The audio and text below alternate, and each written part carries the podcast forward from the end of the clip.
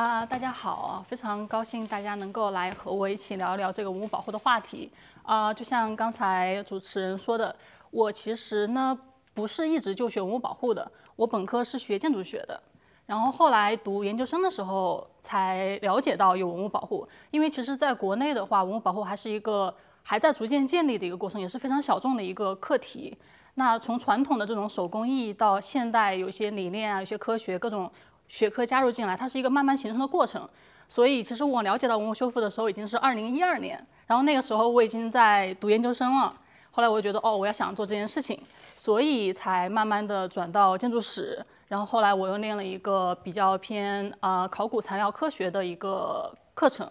然后又工作了一段时间，然后最后现在是在读这个文化遗产的博士。然后今年刚好是在大都会博物馆做呃访问交流的学者，所以也非常感谢呃那个纽约文化沙龙和湾区文化沙龙邀请我来做这个跟大家聊一聊这个话题吧。所以由于我是非科班出身的，所以可能今天这个介绍是比较跳跃性的，就是比较印象派的那种点彩式的，就不是那种很系统的，也是就是想很轻松的跟大家聊一聊这个话题，因为我觉得这是一个其实跟我们每个人都相关的一个领域。呃，不知道大家有没有看过这个《我的父亲母亲》这个电影啊？这个里面有一个很有意思的片段，就是呃，大家都知道这个故事吧？就大概春春花喜欢上了外来的教书先生，然后每天就用家里面这个最好的这个青花碗去给他们修小学的呃工程队送饭。然后后来这个教书先生要回城里面去，他就想要去送教书先生，然后带着这个碗，带着他做的这个饺子，结果就跌倒了，然后这个碗也摔坏了，也没有遇到先生。然后后来呢，他就回家就病了，然后刚好他妈妈就找来了这个修这个举碗的匠匠人，然后他们有一个很有意思的对话，就说这个举碗的匠人就问他说，这个举碗我是按举钉算的，就是有又多少多少个钉子我就收多少钱，你现在还不如去买一个新的碗，因为我要打很多钉才能把它修好。然后那个他妈妈就说，那你不用管，你帮我修好就行了。所以这个那个举碗匠就说，那是因为这个是个家传的吗？他说那也不是。哦，那就那样说，肯定是有谁使过，对吧？然后他妈妈就说：“这把这个碗举好了，也给我的闺女留一个念想。”所以就是说，我想问一下大家，觉得这个举碗这个事情和文物修复它是不是一样的？那今天的主要的可能是围绕这三个点，就什么是文物，为什么要保护文物，以及怎么样去修的问题。我想以我的博士研究的呃。对象就是古琴，来跟大家谈这个，来做一个引子吧。其实古琴大家应该是很熟悉的，就比如说《三国演义》里面空城计，诸葛亮弹的就是古琴。就比如说嬛嬛 在宫里面弹香妃院引来了大胖菊，对吧？其实它是一个，就是其实是在我们所有的文化生活里面是常常出现的一个东西。而它最可能容易搞混的就是左边的这个是古琴，那是比较小的。右边的这个是古筝，左右有点反啊，就是就是就是这边这个大一点的这个是古筝，可以看到它是体型比较大的，然后这个是小小的瘦瘦的这个是古琴，然后古琴是七根弦，然后呢古筝是就不同的时期有不同的弦数，大概现在是二十三、二十五什么的。同时呢，其实就是琴棋书画的琴，其实在古代的时候是特指古琴。所以它作为一个一个呃 icon，就是做一个哦，不好意思啊，就是我想说一下，就是因为我的这些 slides 可能有一些是中英文的，但是我觉得文字可能不是特别重要，大家可以看一下图。然后比较重要的文字我都有呃写中文，嗯，所以就是古琴它被称为圣人之器，它是跟这个就是琴棋书画和文人的修养非常有关系的。而它作为一个就是一个母题，在各种不同的艺术形式里面有表现，就比如说这个。大家也应该就是竹林七贤里面的嵇康，弹完了呃广陵散，然后就英勇赴义了，对吧？然后就比如说这些文人在就是溪水边啊，然后还有就是瓷器啊或者漆器上面都是有很多这种体现的。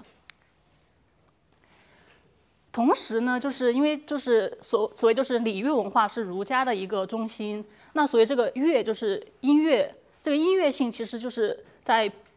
从北宋开始往后吧，它慢慢建构起来之后，就跟古琴非常的相关。所以为什么古琴被称为圣人之器？而且古琴最常见的一种样式被称为重礼式，重礼就是孔子的字嘛。所以就是它是跟这个很相关的。由于它跟这个儒家产生关系之后呢，它就慢慢的跟这个，嗯，一些权力中心的或者这种就是高层次的这种地位象征有所有所关系。所以就比如大家看到这这幅画是宋徽宗的听琴图，然后大家普遍现在认为这个弹琴的人就是宋徽宗这个穿红衣服的蔡京，然后上面的字应该也是就是非常典型的那个就是瘦金体。然后到后来就是，不管是文艺的宋徽宗，还是说可能根本不会弹琴的，呃，乾隆皇帝，不管怎么样，就是自拍咱得有一个，就是一定会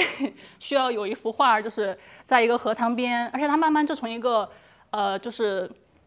呃，跟其他合奏的一个乐器变成了一个独奏的乐器，它变成了一个就是呃我的冥想，我的个人修养，就是我的修身养性的一个一个东西。所以呢，就是这种非常典型的，在一个自然的环境里面，在一个园林里面淋着水，在亭子里面的一个意象。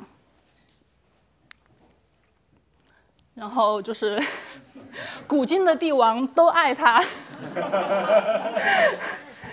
这个是这个是呃习大大在故宫的呃一个。我忘记那个，就是一个一个一个一个地方招待特朗普的时候，就弹的是古琴，而且你看他们身后挂了一幅画，是这一幅画，这是球英的一幅画，连球英的这幅画上的人也是在弹古琴，就是呃，我就想说的，就是这什么意思呢？就是把这些作为一个引子，就是说什么是文物呢？它肯定是有一些除了这个物体本身以外的更抽象、更形而上的一些意义。那这个意义呢，它可能就是说是一个社会文化的各种。就是随着历史积累起来的这种影响，有可能是就是这种跟我的地位或者身份的一个象征，所以它是有很强的象征意义和这种超越了物体本身的这种含义在里面的。那有了这些意义和价值之后呢，人人们就开始关注这个物，就开始有收藏和鉴赏。那对于古琴来讲特别有意思，就是它从一开始收藏就是跟青铜器连在一起，大家可以就是看得很清楚啊，在左边这幅画里面。就桌上摆了一张琴和一个，呃，就是铜铜钟，就是青铜器的这个铜钟，所以就是礼乐和这种青铜器的这种文化，就是它是从一开始就是很紧密的联系在一起的。而且青铜器大家就是想到什么，就是商周就是青铜时代嘛，就是它是一个儒家或者我们中国理理念里面的是三代，就是远追三代，是一个理想的，就是一个黄金时代，是一个儒家的理想的时代。所以他们被收藏，是因为它代表了那个时代的一个理想。而后来就是包括什么西，就是呃西园，就是这种文人聚会啊、雅集呀，都会有这种呃鉴赏的东西。然后就是跟琴棋书画一起，就是慢慢就它就形成了一个一个文化。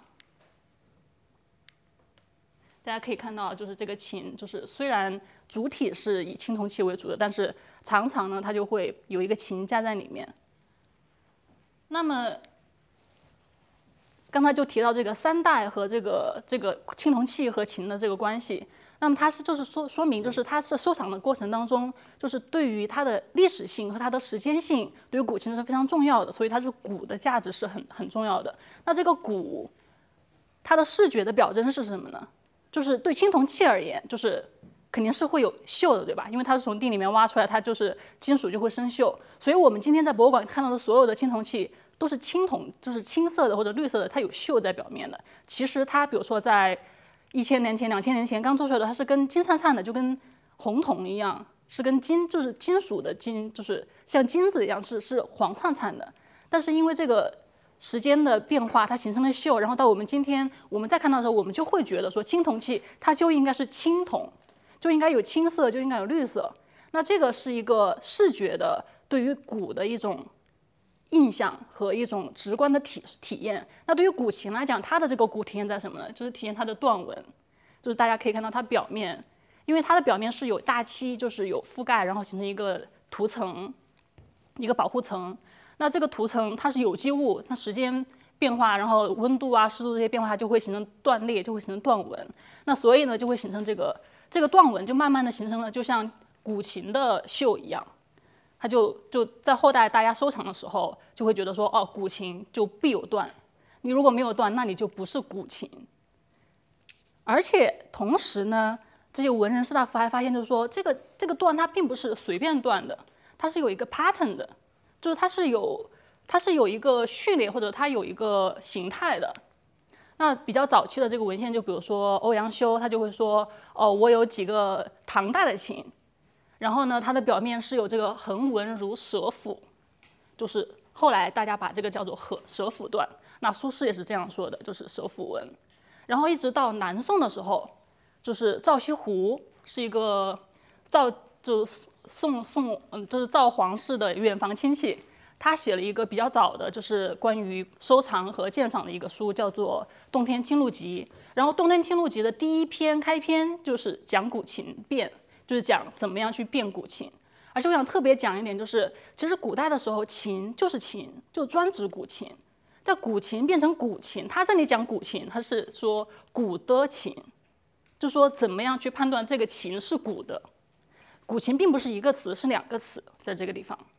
那古琴变成古琴，其实是二十世纪初期，就是因为琴的意义不断的扩大，包括就比如说钢琴啊、小提琴啊，慢慢的都进到国内，然后就是琴就作为一个所有的弦乐器的总称。那为了区别出古琴，就给它加了一个“古”字，而且加这个“古”字，其实也是就是体现了就是在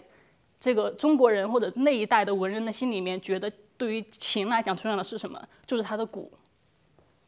那就是呃。赵西湖呢，他就他当时就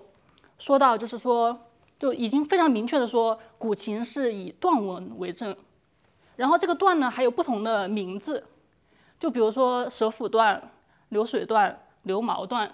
然后这些不同的断纹，它又是跟不同的制作年代有关系的。所以呢，到后来就比如到明代的时候，大家就普遍认为说，宋元之间的琴都应该是有蛇腹断，那可能我们近代的明代。开始才慢慢的有这个流水段，还有流毛段，然后还有一种段是特别特别古的，叫做梅花段。然后刚才咱们提到这个，就是相相当于是鉴赏，就是鉴赏和收藏，就是说它是一个客观的需求。就是说我要收藏，有一群人要收藏，我们就会有交换，我有交换就会有真伪的问题，那我有真伪的问题就需要辨别，所以它是有客客观的功能。但是慢慢的，这个就是在收藏的过程中，这对于这个古琴，它不仅就是一个作为断代的一个依据，它也形成了一种就是审美的，就是说，就是说，我觉得啊，这个断纹好美啊，就是这个断纹让这个琴显得更有价值，让它显得更，呃，就是对于视觉来讲，更它有更多的细节，可能甚至有人会相信说，有这个断纹会让这个琴的声音更好，就是。到后代到近代之后，这个所有的就是关于断纹，它就变成了一个，就变成了一个谜，就是变成了一个迷思，就是就是所有的东西都能够跟断纹扯上关系。那么，另外一方面来讲，就刚才我们提到，就说这个断纹它有这个历史的价值，它有这个审美的价值。但是琴本身它是一个乐器啊，对吧？就是那琴作为一个乐器，最重要的什么？就是要能弹。是它的使用的价值，就是它的功能功能性。所以呢，就是呃，在这个博弈的过程中，就是它有着不同的需求。呃，因为如果它表面的这个断纹不修的话，第一它可能会剥落，然后它这个起翘之后呢，因为那个弦跟那个面板之间关系就是它是很近的距离，然后弹奏的时候是需要把那个弦按到琴面上，所以它就会影响这个弹奏。所以，就如果说你要让它能够成为一个很好的可以演奏的琴，如果你有了断纹之后呢，可能就在局部会有一些地方会有影响，就必须得修。所以就会有对于不同的人，对于这个琴怎么修，就会形成不同的策略。那第一个修的策略就是，就是如果说我是一个琴家，我是一个音乐家，对我来讲最重要的就是这个琴能够帮助我弹出最好的、最美的音乐。所以，如果是一个音乐家的琴。他就会说，OK，那我不管你的美不美也好，这个是哪个时代的也好，我都不管，只要能够让我演奏出最好的音乐就行了。所以他们的目标就是让恢复它的这个功能性。那这个我举了一个这个例子，就是它是浙江博物馆的最有名的一个琴，呃，叫做彩凤鸣琴。然后你可以看到，它就是已经在民国的年间被完全修过的。它原来大家认为它是一个唐代的琴，但它其实已经就是在呃一九二零年代左右吧，就是被完全的修过，整个琴面。都是就是非常的完整的，而且这件事情呢，就是当时修的这个人是杨宗济，就是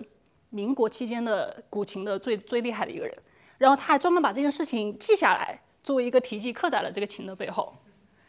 对，就是这可以体现出他并不认为这是一件不好的事情，他觉得这是一个，我是这个是妙手回春，是吧？就我把这个琴又修好了，大家可以弹了，然后大家可以听到这个音乐，是对这个琴是非常非常重重要、非常好的一件事情啊，这是第一种态度。那第二种态度呢，其实是比较传统的文人的态度，他们觉得说我既想，就是这是这典型的既要又要又要且要之类的问题。就是我既要它能够演奏，但同时呢，最好还能够让我保留下来一些这个段文存在过的痕迹。所以他们就想了一个办法，就提出了一种叫做云缀的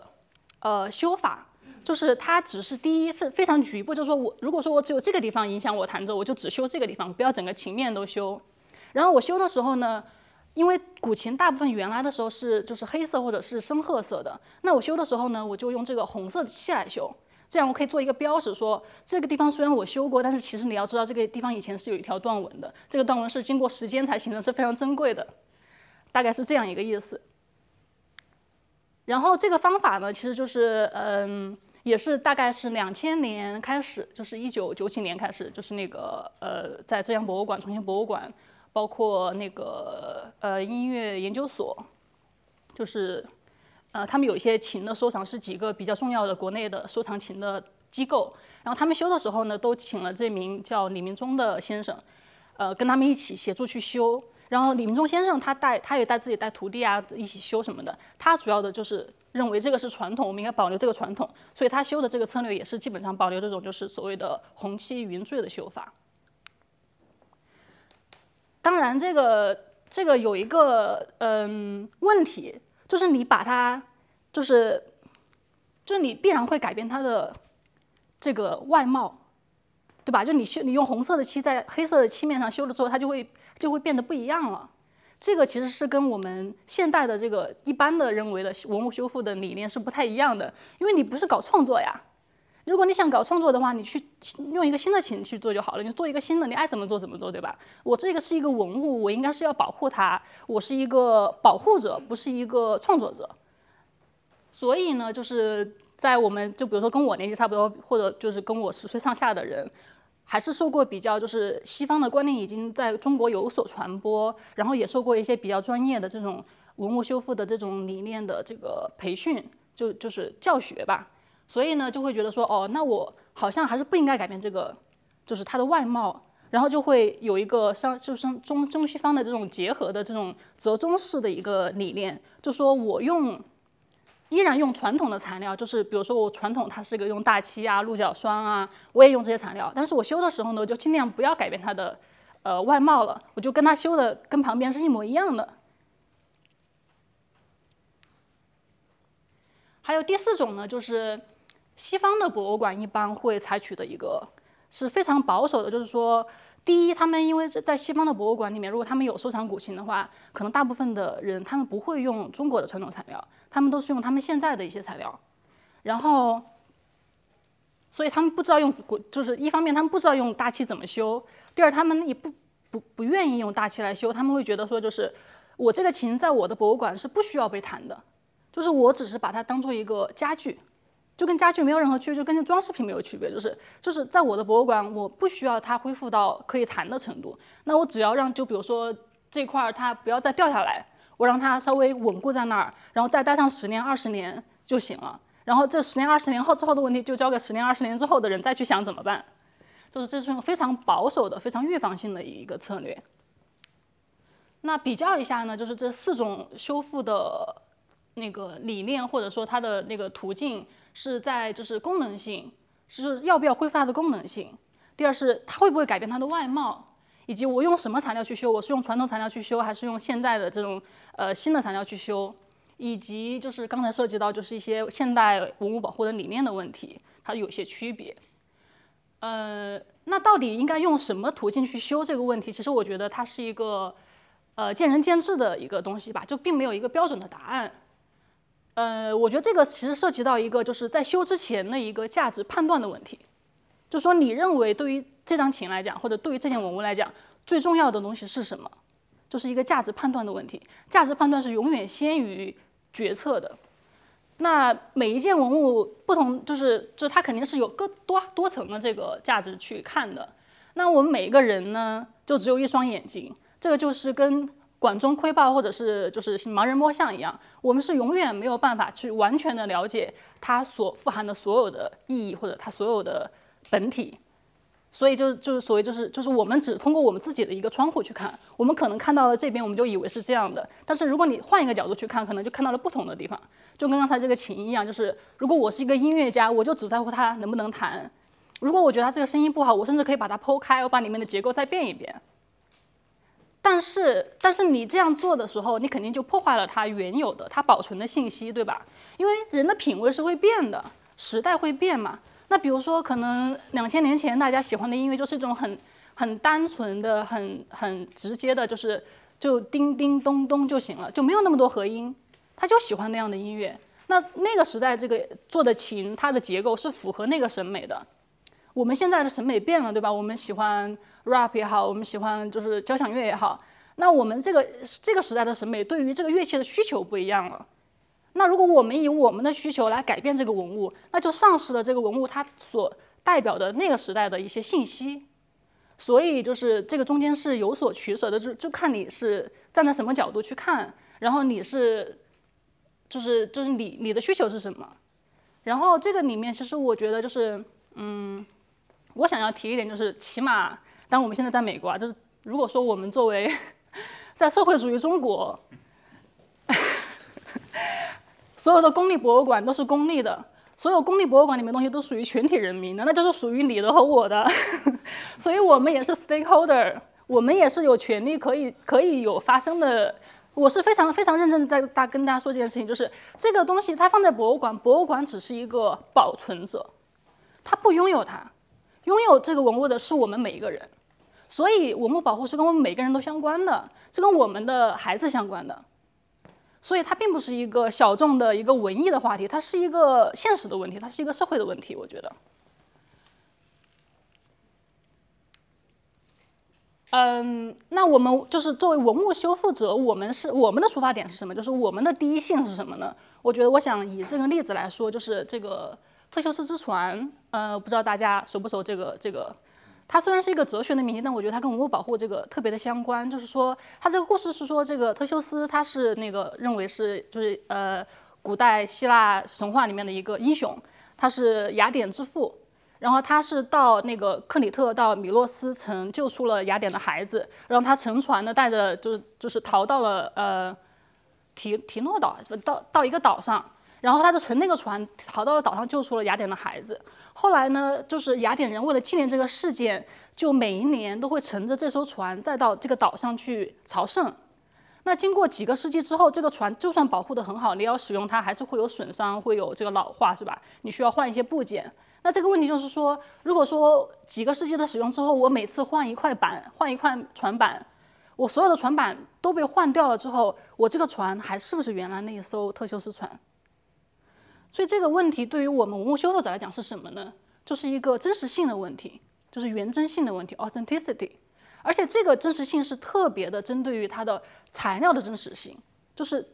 这个物质本身还是不是的这个问题。这是一个文物对于我们文物修复者来讲最核心的一个价值之一。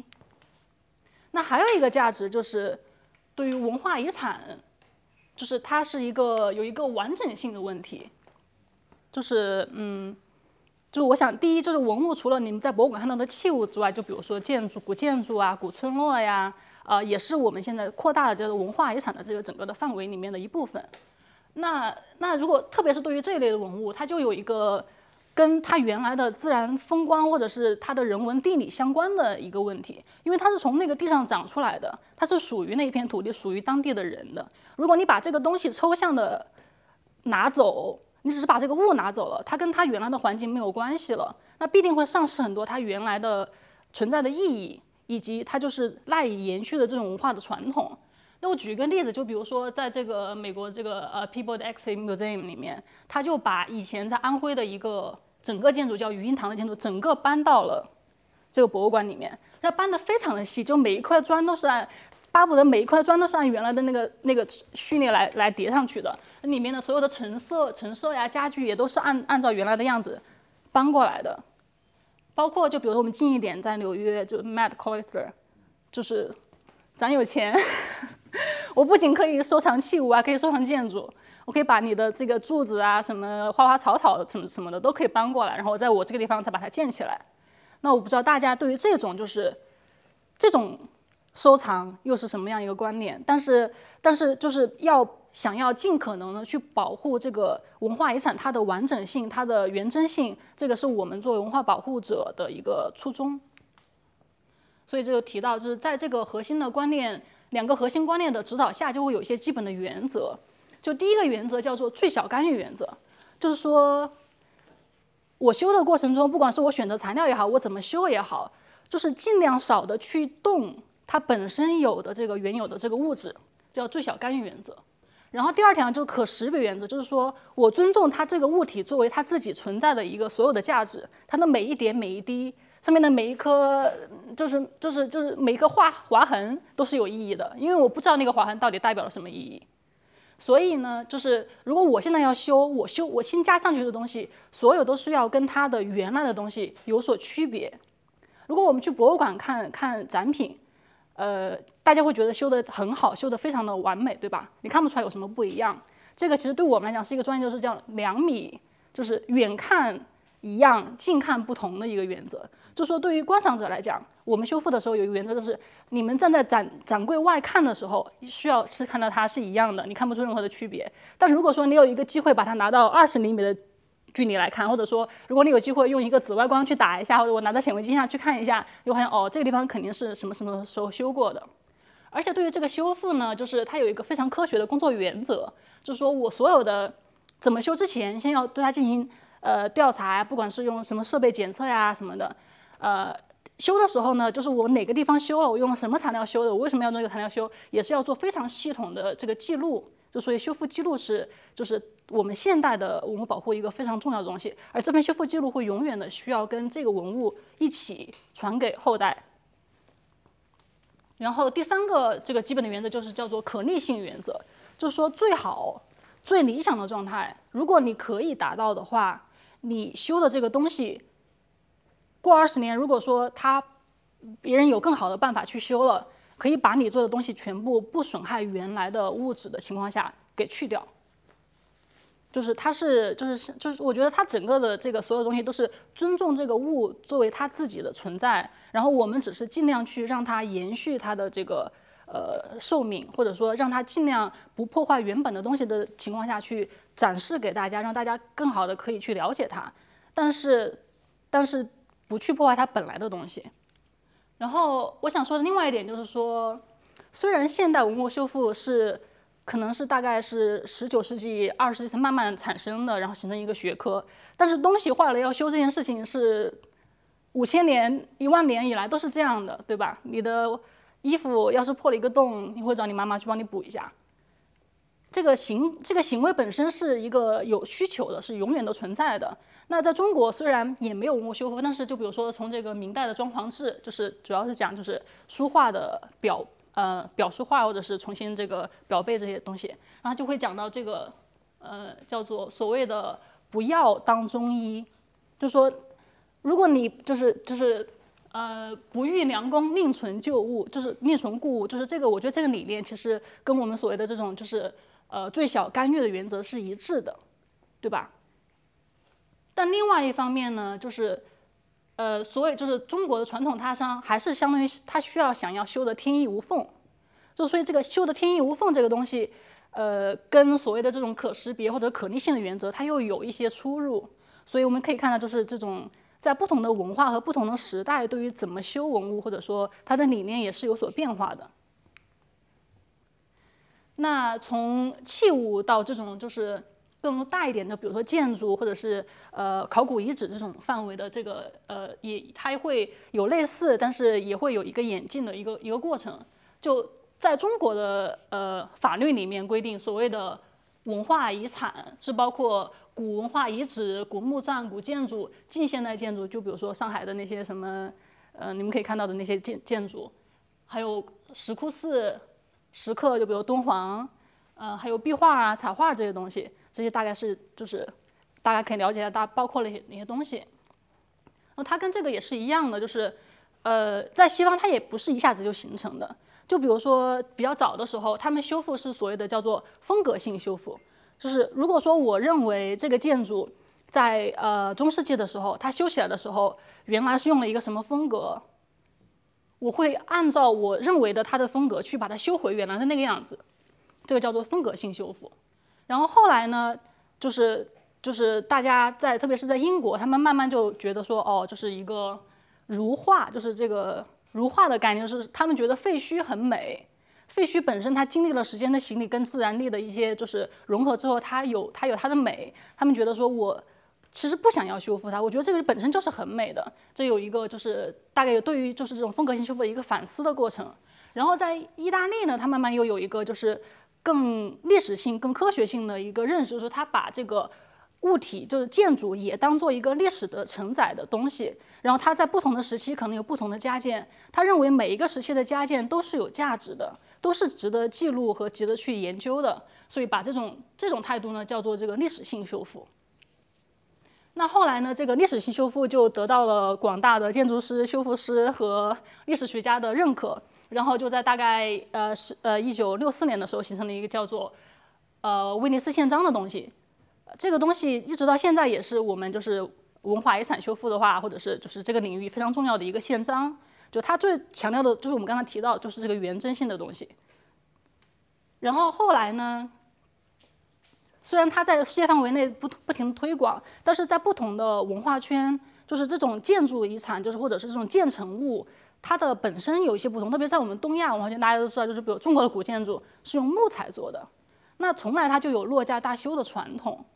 所以这个这个跟西方，就比如欧洲，它这种以石头建造的，就是它本身耐久性很好，它的稳定性也很好，它它从这个物体本身的这种呃材性和它的结构来讲就有不一样。所以就是后来在一九九二年的时候，在日本，他们就提出一个不同的概念，就是说我们这个材料本身就跟你们不一样，你们的那个理念不适用于我们这个圈儿，我们要有自己的看法。就他强调的就是说这个文化的多样性，以及就是就对他们日本来讲，他们是每隔三十年就是要落家大修一次。他们认为我落家大修这个过程也是培养匠人的过程。如果说我这个房子存下来了，但是我最后没有人再能修了，那一百年之后这房子怎么办呢？但是要让这个匠人学会怎么修，就必须要不停的培养，就一代一代的师傅带徒弟，师傅带徒弟才能够学会。那所以他觉得这个事情本身不仅是对于物来讲很重要，对于人的传承，对于传统的这种手艺的传承也是非常重要的。所以他就是我觉得他是对于威尼斯宪章的一个补充和修正，就是强调了这个文化的多样性和对于历史传统的一个概念。那这些东西呢，其实就是在后来中国形成的这个中国文物古迹保护准则里面是都得到了体现。然后它这个原则就在这一块，大家可以看一下，就也强调就不改变原状啊，真实性、完整性，但同时也说他会想要就是保护文化传统，要适当适适当的材料。那适当的材料，它有可能是强调这种就是可识别性的现代材料，也有可能是如果我认为这个传统材料就是好，它就是能够达到它的目标，然后对于我传承这个文化传统有用，我也可以选择这种传统性的这个材料。那讲完这些，我想再问一下大家，现在觉得局网和文物修复一样还是不一样呢？然后再追加一个问题，就是它需不需要一样呢？我们可可以一会儿就是讲完之后，大家再再一起来探讨这个问题。嗯，基本上我觉得讲的差不多了啊，就是就我我觉得好像说到现在说了这么半天，其实就是没有给文化修复、文物文化遗产修复的文物保护，它到底是什么下一个概念？因为我觉得这个就是一个，呃，没有明确概念的一个领域。但是我想引用下面这个，就是 AIC，就是美国的文物保护协会的一个一个宽泛的定义吧。他强调就是一切为了文化遗产得以长期保存的行为都可以叫做文物保护。所以它是什么呢？我我个人的理解就是，它是一个目标非常明确，对象非常明确。但是，只要你为了实现这个目标和这个这个服务这个对象，你想要做的一切事情都是，只要它是科学的、合理的，都可以去，都可以被称为文物保护。所以，大概呢，它是可能会现阶段我们的一般的流程会包括，首先要有一个勘察检测，然后呢就会有一个记录的过程，记录然后形成一个思路，然后你会提交一个就是 treatment proposal，就是。怎么样去修，大概有一个提案，然后再去修。修的过程中也会有有，就是你所有的东西都要有有很好的记录。然后修好了之后，不管我是放在博物馆里面也好，还是说在就是是这种什么，比如说呃墓葬的没有办法搬走的，在这个呃就是野外的环境也好，我怎么样可以让我这个东西修好之后长久的保存下去，不再被风雨侵蚀，就是一个预防性保护的问题。嗯，那我再再想，就是，呃，再讲一个例子，很快的过一下一个例子，是关于文化遗产保护的，就是大范围的这种建筑的类型的，关于它的前期的，就是在处理之前的这个勘察和记录的一个一个案例。呃，这个是我以前工作的时候呢，呃，在国内做的一个项目，是山西山西平遥双林寺的彩塑壁画的数字化勘察和测绘。那其实双林寺还蛮有名的，是它是跟平遥和镇国寺一起申遗，然后比较早的一批就是列为世界文化遗产的。所以如果大家下一次去平遥玩的话，可以去看一下双林寺。然后双林寺它比较有名的呢，就是它里面存的这个一些佛像。然后因为它是一个很大的建筑组群嘛，然后我们那个项目当时就是选了中间的这三个殿来做。那给大家看一下这个殿里面的佛像大概长什么样，就是，对，就是其实它是很复杂，就是它是跟建筑关系特别紧密，是依附于这个墙体的，而且数量特别的多。所以呢，这个就是它采集的一个，就是你记录的一个很难的地方。那大家一看到它损坏的情况，就是保存状况也不是特别的好啊，就是有很多的脱落呀、褪色呀，就是。呃，结构性的一些问题啊，倾斜啊什么的都有。是什么材质？呃，这个是泥塑的，就是这个叫彩塑，就是它中间是有木木骨，然后呢用泥给它就是什么，给它就是塑出形，然后在表面会有彩，就是用颜料啊这些会彩。然后它其实还有壁画，所以我们这个项目其实就是说当时的任务就是第一要记录整个建筑的大空间，然后要记录每一个建筑。然后建建筑里面的壁画和彩塑，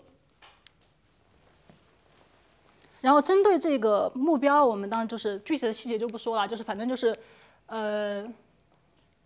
我们想要做什么事情，我们就去找适合于这个这个达到这个目标的技术，就不管是三维激光扫描也好，还是摄影测量也好，还是就是这种就是呃不同的精度的。就是这个选择，或者是正色光或者侧色光，就是一些具体的问题。就是我们先要明确我们要做什么事情，我们按照这个要做的事情去选择我们需要的技术。如果说我们需要这个技术的时候，呃，我们自己本身没有，我们就可以去多多学科的去去要求跟别的学科合作，对吧？那如果说我们这个不会做这个，我们去搞找测绘的人来帮我们做，或者说就是比如说我要研究这个表面的这个这个环境。呃，想要做光光学的研究，我们可以去找就是研究光学的科学家来跟我们一起合作。所以它就是一个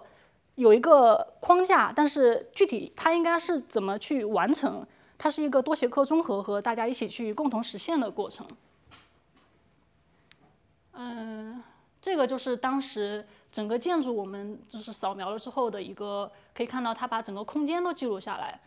然后这个就是跟刚才我们提到就所谓的完整性是非常相关的一个一个概念。而且就是说，这个记录下来有什么用呢？就是，呃，我觉得，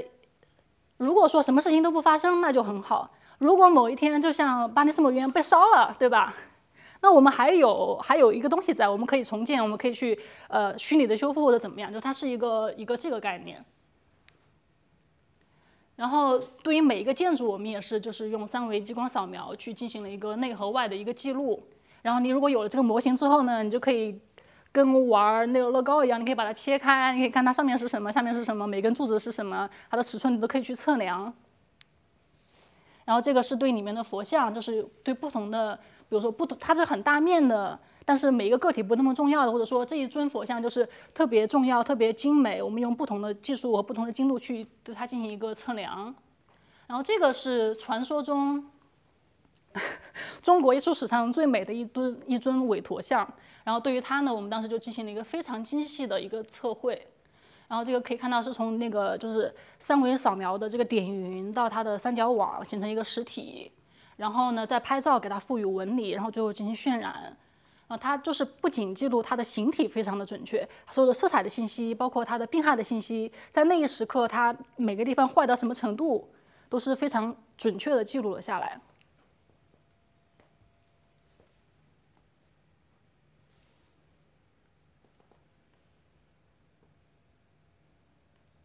大家可以记住这张脸，就是中国最帅的委托。嗯，这是一些其他的，然后就包括壁画。后面就是反正比较快的跟大家过一下，然后，嗯，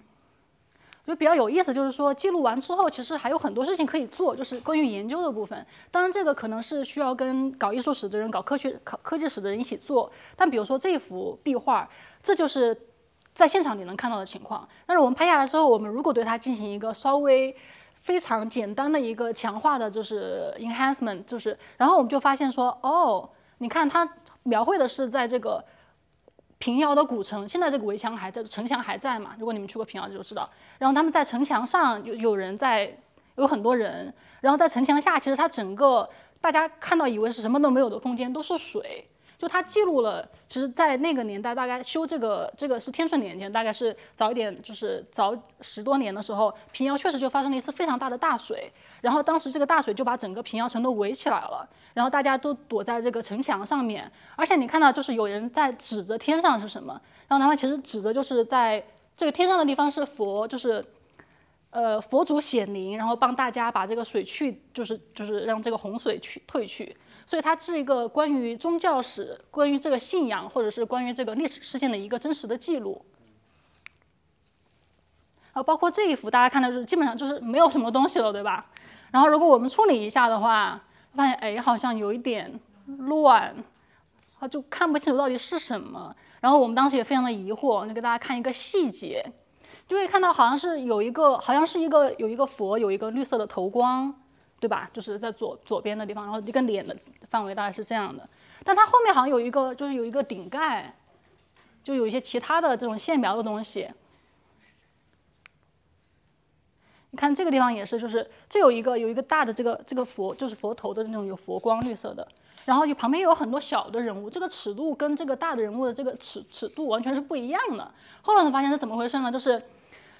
所以原来的时候是它是一个以建筑和园林和小人物为主的一个画像，但是它长期的暴露在外面之后，就慢慢的就褪色了，就变成刚才我们看到完全看不清的情况。所以后来，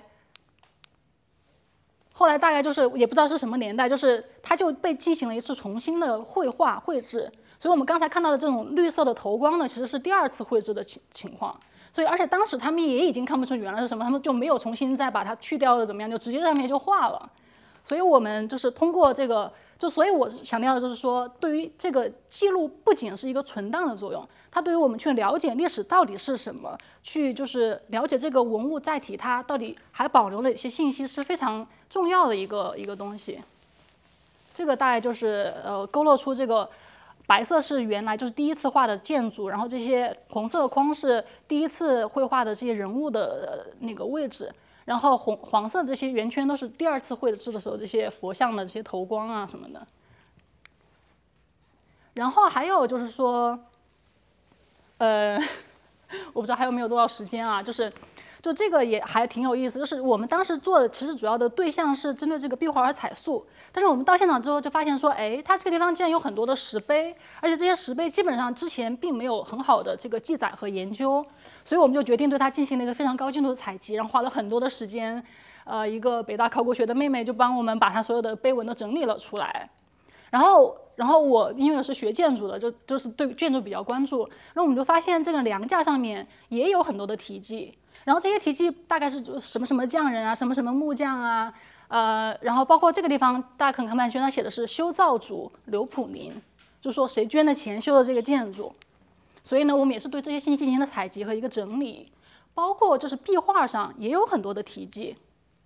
比如这个地方，呃，这个中间的这个比较清楚啊，就写的是天顺五年七月五日，呃，达普岭降宿人林梦春。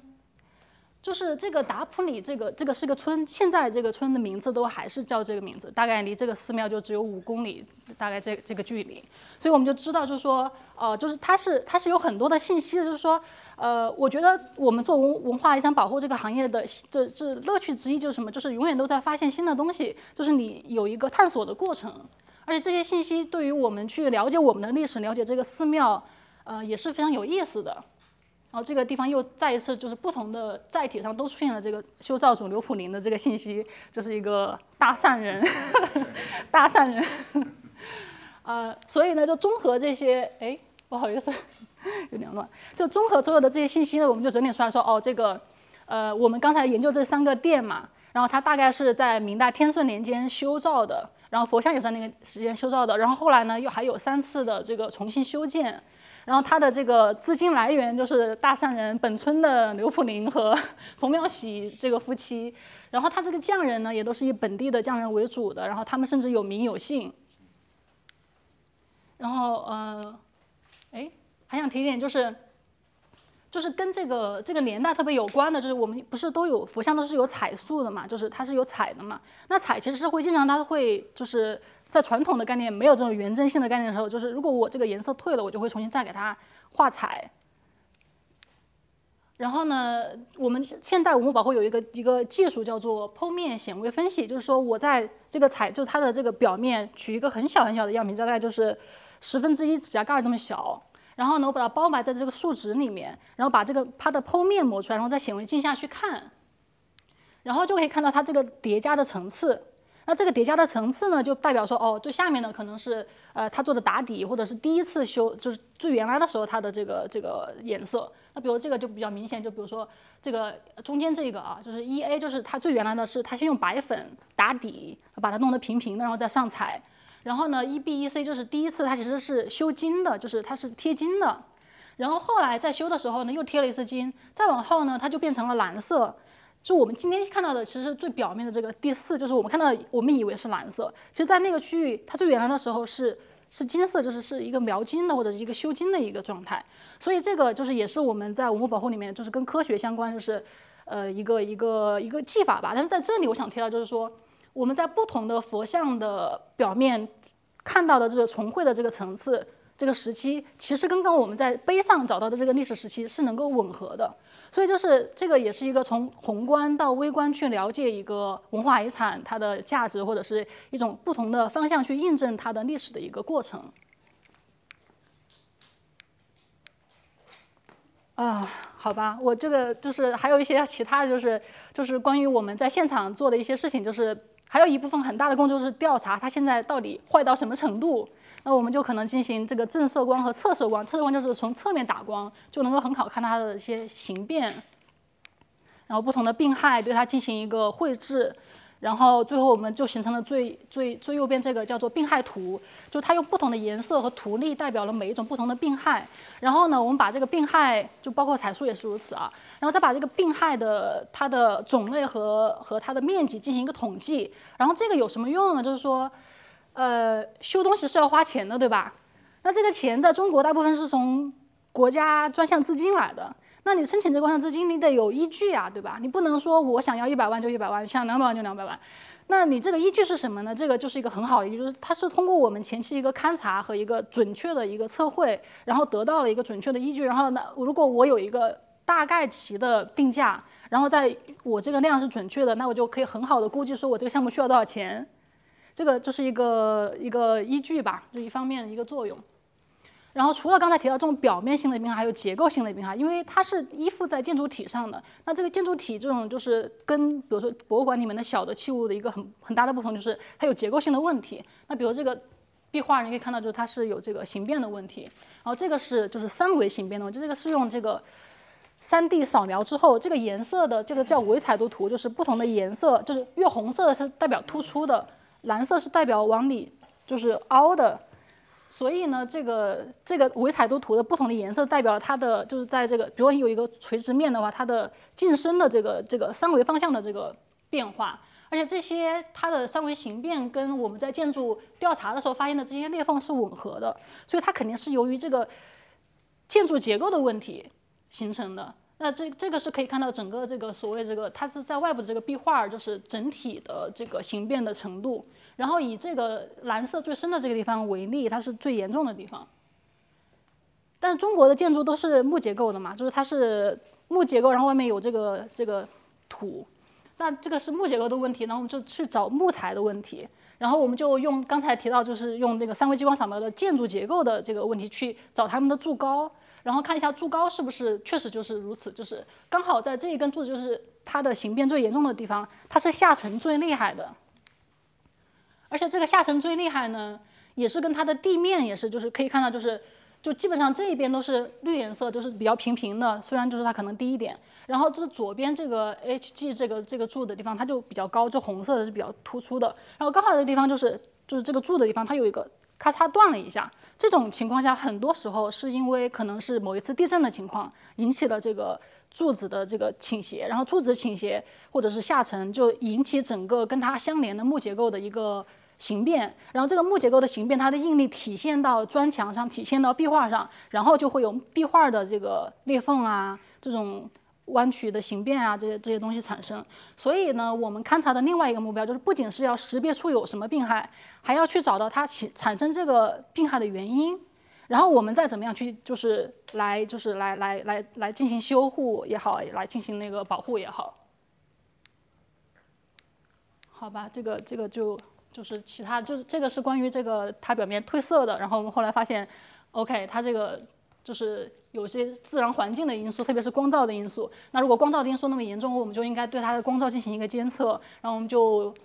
呃，这个 anyway 就是一些办法。然后我们去把它的它的外部的这个光照是什么情况，它的呃室内的这个这个光照是什么情况，在某个区域它的受光大受光强度是多少？这个是是不是符合我们推荐的一个标准？如果不符合这个标准，我们应该怎么样去尽量提高这个，就是尽量改善它的环境？就是所有就是这这一这一系列的一些工作吧，就是大概是我们，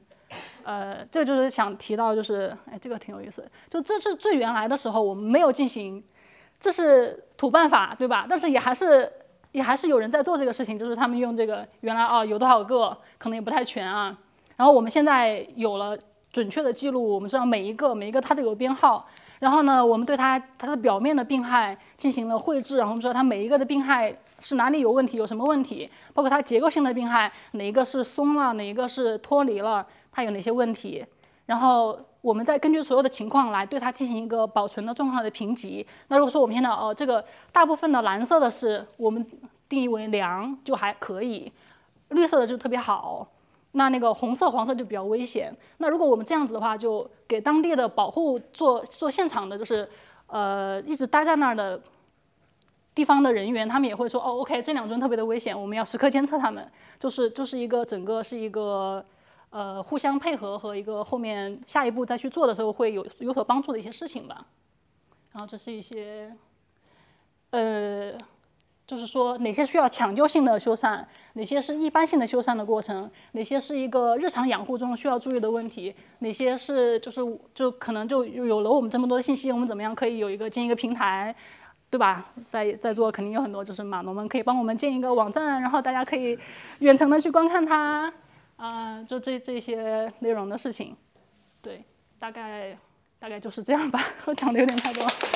好，谢谢艾迪，嗯，真的非常的呃，我学到好多，嗯，因为因为呃，我我简单介绍一下，我是呃，我叫杜小涵，然后我是哥大美术史东亚美术史博士毕业，我现在在哥大教西方美术史概论，嗯。对我，我其实和艾迪，呃，我我是我去年也在，就是我我我各大毕业以后呢，我也在大都会的呃亚洲艺术史部门做了一年的 postdoc，嗯，然后在那个部门里面，我们有自己的 conservator，然后每次我去库房看画或者是书法的时候，呃，都会非常喜欢叫上 conservator，因为他们呃对于呃就是书法、绘画，包括建筑等等一切一切跟物质相关的东西，一般都有非常嗯非常有意思的洞见。呃，这些是一般来说艺术史研究，呃，研究艺术史的人的话，一般是不会注意到这些这些地方。所以今天对我来说真的是非常的呃呃非常醍醐灌顶的呃一次讲座。所以谢谢艾迪，谢谢谢谢大家。然后，呃，其实这个主意是我提的，就是因为我觉得，呃，我们做 conservator 的人是更关注物体的，就是我们真的就是很关注那个物，就是它是用什么材料做的，它是用什么方法做出来的，我怎么样让这个东西不要变黄，也不要变脆，不要掉，就是但是但是像我刚才说的嘛，就是所有你要保护之前是有一个价值判断的，但这个价值判断的问题，其实在现代的学科建设建设里面是更归于艺术史或者说哲学层面的一些问题。嗯，所以其实我们是相当于，我们也是就是就比如一般的博物馆，比如大都会的话，主主要的核心的部门是就是 curatorial department，就是策展部和保护部，就相当于是我们是是是密切合作，但是又有所区分的一个，所以我就想可能我们一起来讨论一下这个问题会更有意思，嗯。呃，我想问一下大家。就是你们中有多少人是呃去过呃 vintage shop？纽约的 vintage shop 是不要不要太强了，大家举手。我我自己经常去 vintage shop，嗯，就是大家会购买 vintage leather jacket，right？就是那种就是有一些有一些历史的这种呃呃就是皮夹克等等。但是有多少你们中有多少人会去买一个呃就是劣迹斑斑的 MacBook Pro？None of you，right？所以这里面就是我觉得很有意思，就是一个物质和时间的关系的问题，就是谈到价值判断，就是什么样的东西是值得去保护的，呃，什么样的东西它的，嗯，它的呃它的那种时间演变在它身上留下的痕迹是是呃值得去拥有或者是被褒奖的，呃，versus 呃我们现在的现在生活在二十一世纪的纽约，我们的资本主义的经济的话，全部都是呃就是你们的 iPhone 上次换是什么时候？？Nobody likes an old iPhone, right? So, 嗯，这这里面就是体现在不同的东西上面，我大家的态度呃是非常不一样的。所以这是一个很有意思的一个话题。就是你们的生命中有什么东西是你们特别想要，嗯，就是特别好、特别用心去保存的东西？如果一个 iPhone 已经五年的话，丢了也就丢了，对吧？那有什么东西是你们会保存的东西？我觉得保存一个东西取决于就是你定义这个呃东西的用途，比如说。嗯，有些人在 iPhone 里面有很珍贵的那个聊天记录或那个呃图片或者这种资料，他肯定会细心保存的。然后，但是对于历史文物和文化价值的东西，那个我们更需要保存，因为它呃不像那个科技，它可以复原和更新迭代。对，这是我对定义的理解。然后我更想让你听，就是你们对于就是。呃，文化就是促进这种对谈，就是比如说，就是今天我们讨论很多关于呃古文物修复的东西，它不仅有就是文化，还有一些那种各种学科的那种合作，然后我觉得这个非常的有意思。就以前我觉得就是因为我有些朋友也是那个学考古学的，我以为只是就是呃学习历史、记录历史，但其实我我今天。通过这个讲座知道，就是它是各个学科的一种那种合作沟通，不仅要学地理，还要学化学，还要学光照，然后这个是个非常有意思的东西。感觉就是历史不仅是历史了，它它是息息相关的东西。就我觉得，我觉得那个你说特别好，然后我觉得你提到几个特别关键的点，可能我。因为我也不是特别系统啊，就是刚才没有提到的几个东西，就是第一个，我觉得就是文物或者是文化遗产，它非常重要的就是它的不可替代性。就像跟你说，它是不可再生的、不可替代的，这个是它一个很很重要的一个特点。然后，然后第二个就你就提到，就比如说它里面就是比如一个 iPhone 里面有很多重要的聊天记录也好、照片也好，这个这个是跟我们人相关的东西，是跟。我们的感情、我们的生活、我们的历史相关的东西，所以这个是就跟刚才那个举碗一样，就是他一定要把那个碗举好，是因为他女儿对这个事情有一个念想，对吧？他是他是一个很强的 affection，就是一个感情的联系，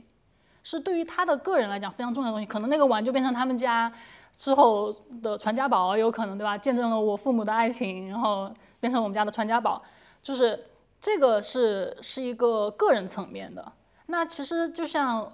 呃，文文化遗产，就比如文文物或者什么的，它值得我们动用这么多社会资资源去做。就我觉得它还有一个东西，就是刚才我也提到，就是它是有非常强的公共性的。就是我觉得博物馆本身，它就不管是这件藏品，它是私人的藏品也好什么的，就是就是就算是这件事这件藏品是我花钱，我花了一个亿把它买回来的，我也只是短暂的拥有它。我就是我是可能对它有一定的权属，但是它的价值并不是在于我拥有它。我我会我会二十年三十年之后我就我就去世，但是这个东西会永远的传下去。所以对于这个物来讲，它的它的价值是是要永存下去的。它的这种公共性也是，它是属于人类命运共同体的，对吧？它是公共的，它是它是更大的，它它不仅是就是一个个人层面的，是关于你和我的，但它同时又关就是关于你和我的，就是我觉得是这样一个一个很有意思的一个关系。嗯，preservation 就是还有一个很重要的一个应用，就是它有时候可以呃帮助我们呃怎么说呢呃来纠正一些美术史上的一些误解。比如说大家想就是提一提到比如说希腊罗马雕塑，大家第一想的是什么？颜从颜色角度来讲，白的对吧？都觉得都是白色的，然后其实这个也怎么说呢，也有一点点跟白人至上主义也是有关系的。呃，现在大都会博物馆呢，嗯、在希腊罗马部，我不知道现在还有没有啊？他们之前做了一个展览，对，Chroma，嗯、他们就是有一呃有两个应该是德国艺术家，然后他们对呃一些希希腊罗马雕塑进行了一个深入的一个科科学研究，包括表面的那些嗯残留的。一些嗯 pigment，最后发现其实其实希腊罗马雕塑是是五彩缤纷的，所以现在大都会呢呃在做一个展览，就是他们会有一些呃重新修复的有很多颜色的这种雕塑，就呃 side by side next to the white ones，呃就是非常的呃就是非常有意思的一个展览。当然，但是我其实也问过我好多学生啊，我说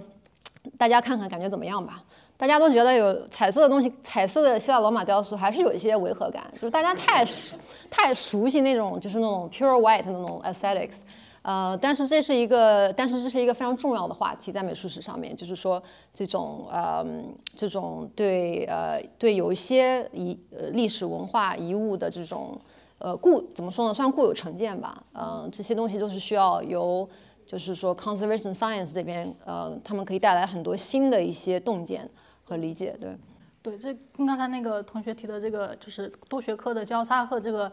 科技科学在文物保护领域的这个应用特别的相关。就比如说这个 Chroma 这个展，他们其实就是呃是跟那个 cons 呃 conservation science science 呃 scientific research department 密切的合作的。那这个这个就是说，它从那这个东西肯定就涉及到很多的环节，大概大概我按我的理解讲一下，就是起码第一你要把它再做出来，你是不是要对它就原物进行一个扫描，对吧？然后我用三维打印打印出来，然后我再去做非常细致的研究，对于它表面，呃，就比如说刚才我不是给大家看了几个不同的那个呃断纹的形态吗？就那个照片是我自己拍的，它用了一个并不是很高端，但是是一个别的领域的一个技术，叫做 RTI，它就是 anyway 就是一种拍照的技术，然后你就可以更好的把这个东西呈现出来。那这种就是 imaging science，其实是在文物保护领域现在是运用特别特别广的，就包括因为像红外的话，它可能可以看得深一点，就表面你以为看不见东西，它可能可以看到。那其实就是嗯。有很多用这种就就比如你的油画，它原来的打的底稿或者什么，或者它改过的东西，你用 IR 去拍照，它就可能可以 penetrate 表面的东西，然后看到原来是什么样的。呃，这种就是它是，而且这个东西很重要，就是它是无损的，就是我拍照并不会损坏这个物文物本身嘛，对吧？所以是一个无损的很重要的检测的东西。然后那我拍照可能就用这个不同的光线，能知道说哦，这个地方可能原来是用了某一种颜料的，这个地方可能用没有，因为它不同的物质在不同的光的情况下会有不同的荧光反应啊，或者有一颜色的变化。然后还有一些检测，就比如说不知道大家可能是学化学物理的比较熟，就是 XRD 啊、XRF 啊。用元化学元素或者是它的晶体结构的一些东西，我可以去判断说，哦，它这个颜料是什么，然后我再收集到所有这些研究的信息，我再按照就是用原来的它的这个颜料、原来的这个材料，按照我认为它的拍照体现出来的它这个区域是什么颜色，然后我再去把它画出来，对吧？所以它这是一个一个整个在呈现的一个过程。呃，所以就是就是确实这个是一个一个很有意思的过程，而且就是就刚才小韩提到这个，就是我觉得确实也是如此，就是我觉得 conservation 嗯、science 它对于这个 research 就是对于研究很重要的研究，是因为它是从物开始的，它并不是从文献开始的，也不是从观念开始的，它就是从事实开始，就是我去找事实，那我得到的所有的都是第一手的资料，它就是不会撒谎的，就是因为你永远不知道你不知道的东西，这也是为什么我们想要保存这个，尽量不要去动它的原因，就是因为我们不知道我们到底会改变什么。有可能我们现在技术只能看到这个地方，我们只能了解这么多。但如果说我们贸然去改变了它，我们就剥夺了我们的下一代的人再去用更先进的办法去得到更多信息的这个机会。所以，我们做 conservator 的重要一点就是说，如果可以没有必要动它，就不要去动它，因为你保存了一种可能性，因为你是不知道你会破坏什么的，你不知道你不知道的东西。然后这个东西是一个一个很重要的一个出发点啊。对，我觉得这个很有意思，因为其实说白了，保护一个东西其实是有一种非常谦逊的态度，就是你不知道，你不知道，你不知道什么，所以呃，which is the opposite of Elon Musk, I think. Um, anyway，我我有一个问题给艾迪，就是嗯，首先你是怎么对古琴感兴趣的？嗯，这这个，我我还真不是。我还真不是，就是，对，这个也是一个，就是就是一方面，嗯，因为古琴本身也是一个很有意思的东西嘛。但是我是因为什么呢？就是，就我最开始其实是学建筑的，呃，然后后来我想要转到做文物保护的时候呢，就转到建筑史。然后做建筑史呢，但是跟建筑史最相关的器物可能是家具，因为在中国传统的这个。匠作体系里面，它并不是这么分的，就是家具是属于房间里面的东西，它是属于小木做的。广义来讲，也可以算作建筑的一部分。所以我当时是去做家具，而且是做就是家具表面的这个装饰。然后我当时就是毕业的时候，硕士论文写的是关于浙东的婚床。然后浙东的婚床，它表面是一种红漆描金的这种装饰，所以我就开始对七大七这个材料有有一些研究。嗯，我不知道大家现在还能不能再放一下 PPT。就是我我有大概有一点就是关于就是大漆是什么东西，因为我觉得这也是一个很难得的跟大家普及大漆是什么的一个机会。就是，嗯，对我可以继续往下翻一下啊。可能乱七八糟东西太多了，呃，这些都没有讲的，呃，就是大家如果有兴趣可以在。呃，大家这个大概是我当时做的，就是这个这些床大概是什么样子。然后当时我就是做了很多关于这种，呃，风格研究的也有很多啦，就是然后就是它的结构啊什么的，大概有一个归纳。然后这个就是叫做拔步床，它是什么？就是它并不是一个简单的床，它前面有个小廊子，而它有顶，它整个封起来的。那这个其实，在那个呃，《天王传》是吗？呃，不是。华妃不是有一场？哦，华妃有一个。华妃有一个床是这样的。哦，是吗？那那还就就对，就是这个呃，在那个呃《金瓶梅》里面也有提到，对，《金瓶梅》里面也也有提到，就是说那个哪一个特别有钱的那个，他就陪嫁的时候，他是从他家带了好几个大的什么八步床，说明这个是就是一个很很很贵的一个很很大件儿，就是一个大件儿。对，当时我就是研究这这些东西，然后包括它表面的这个装饰。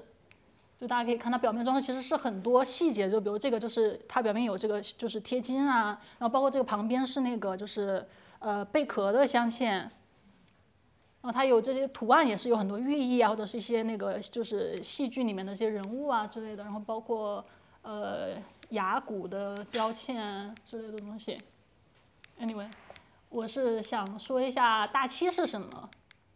啊，这这个这个都是啥？不好意思，不好意思，这个都是那个，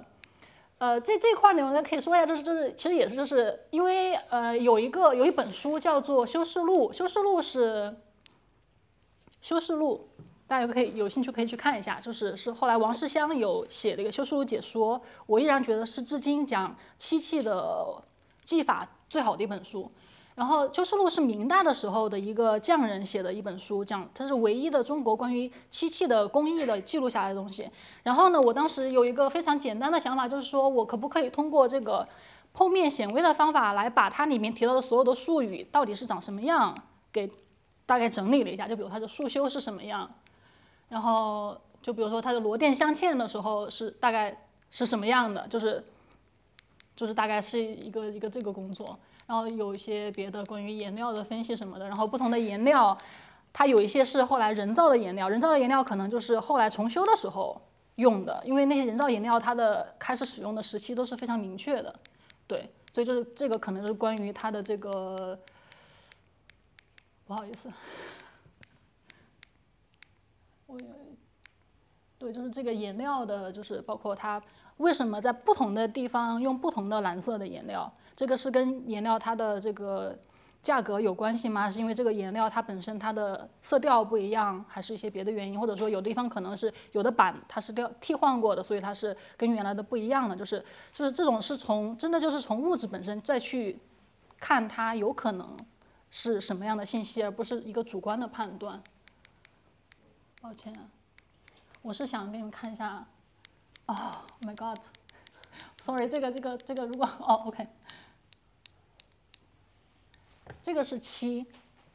就是大漆是什么？就是它是跟那个橡胶类似，就是它是从树上割出来的东西，就是。然后就割一个口子，然后从那地方接。而这个割漆是一个非常非常辛苦的一个过程，它基本上现在还没有太多人工培育，都是野漆的比较多。所以在深山野林里面，而且它每年采集的时间都是最好采集的就是夏季的最热的那个时候，那早上三两三点钟就开始去采集，要在太阳出来之前就把这个工作干完。然后它的产量也是非常非常低的。但是这个材料，然后你可以看到它就是这个这个袋子里面这个是它就是基本上呃它刚出来的时候是白白的。但是这个漆它是天然的，里面它就含有一个漆酶，它会跟空气里面的氧和水发生反应，然后慢慢它就会变色，然后它会凝成一个膜。这个叫做就 natural plastic，就是在现代人发明塑料之前的一个天然的塑料，它会自己成一个膜，是所有我们现在已知的天然材料里面唯一能够变成这样一个东西的。所以它就是它形成一个膜之后又非常的耐久。这个就是古琴表面用来。就是修图的那个修漆的那一层的那个那个物质，嗯，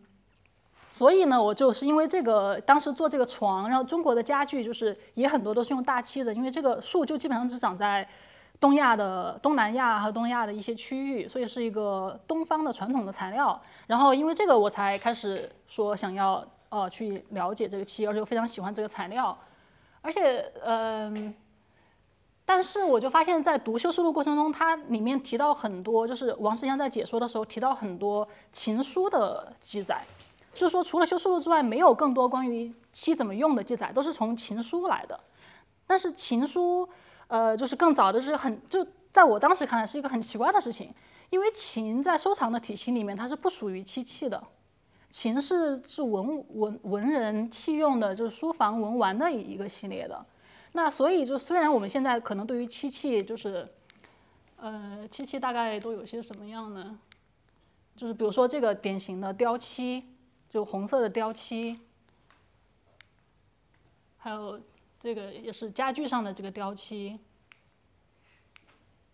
还有这种大的漆屏风，就这种它是装饰性非常强的。但是古琴其实第一它是一个乐器，第二它其实。表面是非常黑，就是很简单的、很朴素的一个非常文人化的一个审美，所以它一般不跟七七一起，呃，在在博物馆里面不是在一类里面的。然后对于古琴上的这个七层呢就没有研究，对于它的段纹也没有研究，所以当时是就是因为这个，呃，从文献上，哎，我觉得这个很有意思，然后慢慢才开始去去看这个问题啊。哦，fascinating。我还有一个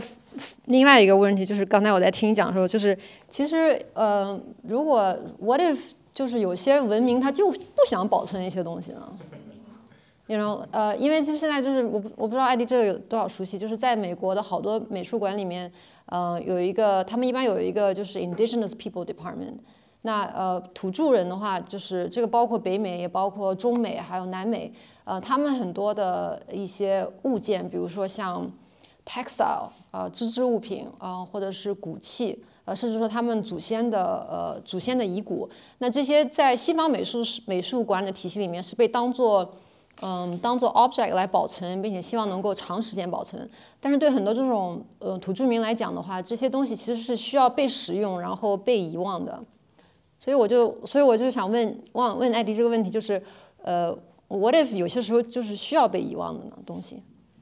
我我觉得对这个是个非常非常好的问题，就是就是我觉得这也是一个呃，我是这样想的啊，就是就是这个嗯，第一就是，所以就是关于关于你站在什么角度来看这个问题嘛？你觉得它价值是什么？就如果说这个是我的文化的传统，他们是把它当做一个 racial，就是对吧？它是一个 racial object，就是就它是一个一个一个仪式过程中的东西，它是有它自己的 context，就是它是有它的语境的。他觉得我这个物体，它的价值并不在于这个物，是在于它在我的这个语境里面，在我这个仪式里面发挥这个作用，它才有这个价值，对吧？它的它的价值在于它发挥作用的这个过程。但是对于我们并不参与这个仪式的人来讲，我们是把它当做一个物的，对吧？所以就是我觉得这是一个这是一个所谓的就是 context 转换的过程，而且这个其实对于这个 context 转换，对于所有的文物都有这个过程。那比如说，就像油画是西方收藏最传统的东西，但是很多油画，比如特别是肖像画，最开始画的时候，它都是有 context，就是我是花这个钱，我找这个工匠来帮我画这幅画，是为了挂在我家里面的。它是有，它是不管是我的宫殿里面也好，还是我的 mason 里面也好，它是有它自己的特定的，是给特定的人、给家族的留存的。但是当它脱离了那个语境，脱离了那个时代，变成我们现在，它就变成了一个艺术品，或者说一个文物，就是就是因为它的身份发生了转换，所以这个这个我我其实也不知道怎么样有一个很好的解释。我觉得就是就是呃，可能只能。一一个物一个物的去判断吧，可能没有统一的标准，你觉得呢？我觉得这很有意思，因为前前两天我在读那个一个 book review，然后它里面就是讲为什么遗忘是一件好事情。呃，因为就是有一些呃，我这个我需要问在场的 engineer，呃，就是说呃 AI 的话，就是据说如果它能够呃设计一个就是自动就是定期自动呃自动移除一些它的记忆的话，AI 的 performance 会更好。就是其实那本，当然这是那本书的观点，就是说，呃，和大和我们想象的相反，就是说，不是说你越给它喂 data，它就越准确，而是实际上来讲的话，呃，如果 AI 能够遗忘定期遗忘一部分东西的话，它的它的那个性能会更好。这个我需要问现场的 engineer，呃，但是基本上就是说，呃，它这个就是有一点就是 playing devil's advocate，啊，就是说，呃，包括帕金森，呃，帕金森症的患者等等，就是说他们呃记忆的遗忘其实是人。呃，一个非常对人来讲的话，是一个非常自然的一个过程啊。那么，我觉得 conservation science 的话，当然是包括 modern medicine 是希望能够 reverse 那个 process。呃，但是这本书就是提出了一个非常有意思的一个一个 ethical dilemma，就是说，呃，is that necessarily a good thing？啊，which 我就觉得我只是拿它拿抛出来，就是说看想看一下大家有什么想法。我我以前记得在哪儿看过一个，就有一种有一种特殊的病，就它无法遗忘，就它可以对。把所有的，他可以把所有记过的事情细细节记得非常非常清晰。就问他，比如说，呃，比如说，呃，二零二零年三月一号这一天上午上午三点，你在哪，在干什么？他能够立刻，就是他不需要回忆这个过程，他立刻，因为他相当于是一个，他没有遗忘这个机制，他所有的发生的事情都能精确的记在他的脑子里。但人们认为他是，就他一他异常痛苦，因为这个事情，因为他觉得他脑子里总是承载了过多的信息，他无法去。呃，focus 在一些他认为更重要的事情上，所以他认为这种别人有人看来是一种特异功能，但他认为这是一种这种 curse 对他来说，然后可能病理上也认为是一种疾病，就是他相当于他偏离了他正常的一个一个认知的一个过程。对，这个这个那那本 review 里面也提到过，而且有有一本小说也是讲讲这么一个人。呃，其实从这种角度来讲呢，遗忘其实是一种一种对自己非常有善意的一种行为。对，嗯，当然我是 art historian，I'm all for preservation。嗯。那我们要不要问一下大家？好，我先对，那我先，因为我们这边是有一个线上的直播，所以有朋友在线上的平台有问题，我先呃只有一个问题啊，我就读一下。我其实不是很理解他的问题，我照照读一下。他说啊，非常有趣的分享，请问现在手机摄影的发展对文物信息采集和重建有什么影响和应用吗？呃，哪一方面，比如说色彩的分辨度、深度是相对专业仪器差距较大的？我没有很理解，我一可能就是他，我猜他的他的问题可能，比如说大家有大量这个手机摄影，那么这些素材是不是在某种程度上可以帮助保存一些呃一些文物修复的一些所需要的信息？我理解是这样。呃，这个这个其实蛮有意思的，因为就包括我们现在就有的时候会觉得说，哎，我如果拍一个很小的细节，或者说一些就是特别特别小的地方，那个。我相机太大了，拍不到，我就用手机拍，效果挺好的。我们也会用这些照片，但是就一般来讲，就是比如说色彩的话，就是一般我们专业拍照你肯定有一个色卡嘛，你会有一个稍微有一个校正的过程。所以这个可能第一个可能是确实一般的手机它不同的设置可能会有一些偏差，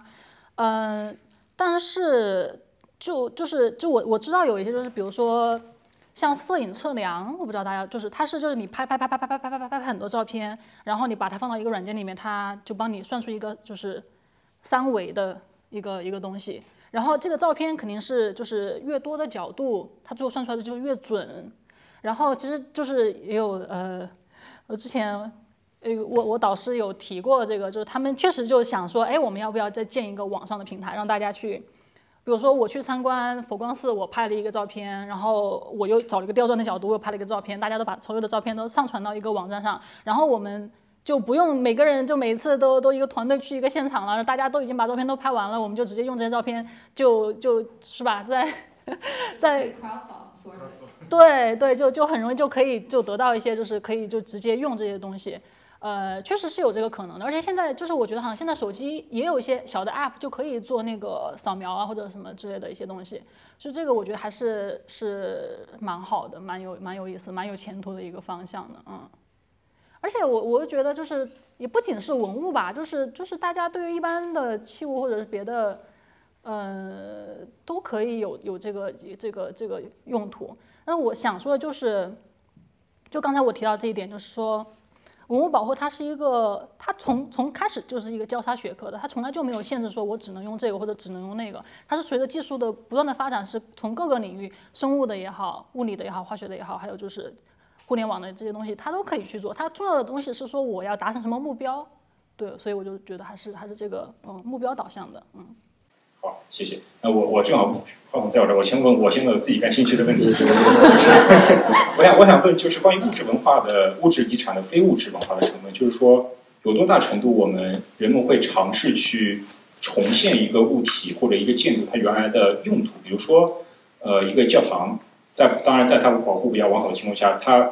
它不是说哦把所有的人都赶出去让它可以更好的保持它保存的，而是比如说。在某种程度上，依旧的依旧的沿袭它以前作为教堂的一个用途，或者说从小说一个一个碗，比如说一个清代的一个碗，我们把它呃呃依然作为一个碗的用途，而不是把它作为一个一个一个孤零零的展品，把它给封闭了，给给给给给给给给呃给就是说给陈陈列出来而已。就是我在想一个物体它的价值，它一它所存在的文化价值多大程度上是和人们使我就 keep using it 这个这个是有关系的。然后如果人们因为保护所谓保护的目的而把它这个使用的场景给剥离出去的话，是不是某种程度上也也丧失了这个物体的一个一个文化文化成分？就有没有这方面的一些探呃呃探就是争论和探讨？对，这个是一个非常多探讨的东西。这个就是就比如说像这种有本身就有功能性的，呃，特别是它的功能性还特别强的，就比如说像乐器，就比如说像建筑。它就是就是有很多这种争议性的，就像因为就比如说乐器，就是就比如说古琴吧，其实它也是非物质文化遗产，就是是那个 UNESCO 认证的，所以就是就是你这个乐器本身它造的时候就是为了要弹奏，那你把它作为一个跟所有的像一个椅子一样放那不让人动了，就是它就不能够发挥出它本来的这个所有的它造出来的这个目的的这个这个这个第一性，就是这就是一个乐器嘛。当然就有可能看你怎么样，就不同的人可能有不同的第一性了。但它是它它作为就是就是它这个它这个它变成这个形体对吧？它一米二长，它有七根弦，它所有的物质本身都跟它的这个功能性是是有联系的。它的成为它现在这个样子，就是因为它要它要去成为一个乐器，就是 maker's intention 或者是就是呃 will to art whatever，就是就是它是它是非常根深蒂固的，所以确实是它就是。呃，如果不能够去体现出它的这个性质，是对它本身来讲的一种损伤，我觉得确实是这样的。但是在多大的程度上去演奏它，或者说哪一个可以演奏，哪一个不可以演奏，就我觉得这个这个就是，我觉得首先从大的范围上，我们是承认它有不同的方向，就是或者不同的意义的。但是在具体的每一个物来讲，我觉得就是得去看它本身。比如说，那我总共弹琴。一个手就能数过来，我为什么非要去弹弹琴呢？对吧？就是就是，如果说呃可能有更好的方法，就是我们再进行一个非常非常细致的研究，然后我们尽量去找跟它一模一样的材料去给它仿制一个锤，我们再去弹那个琴行不行？对吧？那如果说到它就是那如果说明琴或者清代的琴，那就是就数都数不清，特别特别多。那而且它状态本来也很好，不需要修太多就可以使用。那我们在一些特定的情况下，呃，然后有一些就是就是大师就是琴家。让他们来弹一弹，然后把这个录下来，然后这个录下来之后，这个这个音乐也可以大家去欣赏。这样的话，可能就是也也也蛮好的，对吧？所以就是就是呃，不同的物体再要去细说的问题。然后我觉得建筑是一个另外一个问题，就是因为建筑或者这种呃大型的文化遗产，它占用的资源太多了，就是它占用你的空间资源，它占用你的就是实体的空资资源，对吧？那我说我在纽约这块地儿，我有这个教堂，我不让用，你也不不能去看，那我损失多少钱，对吧？我要把那个推了，再建一个楼，就是它是实际上就是就是每天它就是会影响我们的生活的这种，就是它占用的资源太多了。如果你不去用它，那那你不去用它的话，那也你有有什么资源来进行对它进行维护呢？就是这个也是需要成本的嘛，对吧？所以就是就是就是有一些。这个这个确实是现在就是呃行业或者学术界也一直在探讨的问题。呃，你好，就是我有几个关于那个古琴上那个断纹的问题，我想要具体的问一下。嗯嗯，就是那些断纹的方向，它是只有这样横着吗？还是说它也有竖的？还是说它也可以斜着断？嗯，我觉得你观察的非常的细致，这是一个非常好的问题，就是呃。一般来讲，这个你觉得断纹产生的原因是什么呢？嗯，我就是这个是我接下来想要问的问题，就是有哪些方面的因素会导致它产生这个断纹？就是这个，这个是我博士研究的 课题。呃，就是从文献来讲，他们一般常见的断纹的名字，我说出来大家应该都能理解，就是蛇腹断，就是像这种呃比较平的、比较长的这个整个段通段的。然后流水段、流毛段、呃冰裂段、梅花段啊，有的可能还有更多的叫什么龟纹段、呃龙纹段，大概就是这样一些东西。呃，一般来讲，它都是就是就是这个古琴不是长长的吗？它里面是木头的嘛？然后木头它是上面一块板，上面一块板，然后在表面呃上了漆，然后上漆它也是先要做打底呀，然后在表面有很多层，呃。一般来讲，如果你这个木头是这样这样长方向的，那你这个木纹是不是肯定都是一般是这样长的，对吧？你这个木头，嗯，没有一米二一米二长的一个直径的木头，很一棵一棵树很难找吧，对吧？所以一般来讲，你的木纹的方向都是竖向的，就是这样子的，从头到到尾这样子的。然后木材，就是一般来讲，就断裂是什么原因呢？就是因为呃，你的不同的材料。它在长期的这种自然环境里面，春夏秋冬一天到晚温度和湿度都会变化，它就会不同不停的在伸缩膨胀伸缩膨胀。那不同的材料，它伸缩膨胀的速率是不一样的。那长此以往，这个过程中经过一百年、两百年、五百年，它这个慢慢的积累，就会形成这个断纹。对，所以它是一个因为它的材料、它的制作过程和这个环境的变化而形成的一个一个断纹。嗯。然后木材，它那个伸缩的速率跟它的木纹的方向是非常相关的，这就是导致了为什么断纹它是基本上是跟那个木纹垂直的一个原因。对，好谢谢。然后还有的问，还有一些问题就是，嗯，那就是说这个琴它至少要放一段时间，就大概需要多少时间它会出现这个段落？嗯。这是一个非常好的问题，这个这个也是 所有收藏古琴的人都搞不清楚的问题，这个我也不知道。嗯，这个有几个有几个点，我觉得可以来考虑这个。就第一，我们不知道它这个琴经历了什么样的环境，就如果它是一直放在博物馆里面，就是啊。温度二十八，湿度百分之五十五，一直不变。然后我也不弹它，我也不动它，我就把它放在一个袋子里面装好，就放在那儿。我估计放两百年，可能它也不会断。呃，然后另外一个原因就是说，你用的材料到底是什么？就比如刚才我有提到，就是说，呃，比如传统上它是用大漆，还有鹿角霜。鹿角霜就是鹿的角，呃，把它熬了之后剩的那些灰，然后把它磨成粉。然后到晚近一点呢，他们又有叫瓦灰，瓦灰胎。然后瓦灰胎它的成分就不一样，它可能就是它的性能也不一样，就是你用的材料是什么，它你本身材料的耐久性好不好，以及你做这个是是就是就比如说漆是很好的，但是漆很贵，所以它可能加很多的油进去，桐油或者别的油。那我加的油太多了，可能它灰就很脆，那它又很容易裂。但如果说我就是非常在意我这个琴，我用最好的漆，它可能它性能就会好很多。所以这个就是很多方面的因素在共同的影响，就比较难判断。谢谢。那我补充一下，其实会不会有这样的一种情况，就是说容易断裂的，或者我们现在收藏容易断裂，是质量不好，或者相对来讲质量不好的琴，会不会有这种情况？就说好的漆它不容易断裂，但是呃我们现在拿到的琴有很多裂纹的，它会不会相对来讲，它其实是在古代的时候质量不好的？我觉得，我觉得可以反过来说，基本上就可以对，就是基本上能够保留到现在的很老的琴，都是质量特别好的，这个是肯定的。但是，但是明清以以到现在的话，就是有很多琴，就是不同的情况都有，嗯，质量的参差就比较多了。但是如果说比较早一点的，就是宋元能够保留到现在的话，基本上是质量是特别好的，或者是特别幸运的，嗯。那我补充一个问题，就是您会修琴吗？我不会。那如果我就说，就是就是我我既弹琴弹的也不好，我也不会修琴，但是我依然在做这个研究，就说明大家如果对文化遗产感兴趣，你们都可以做这一行。我有补充问题，就是说，呃，我问您会修琴吗？我其实是非常好奇，做文物保护研究的人和真正在做文物保护的人，比如说工匠，他们是同一个群体吗？如果不是的话，他们的关系是什么？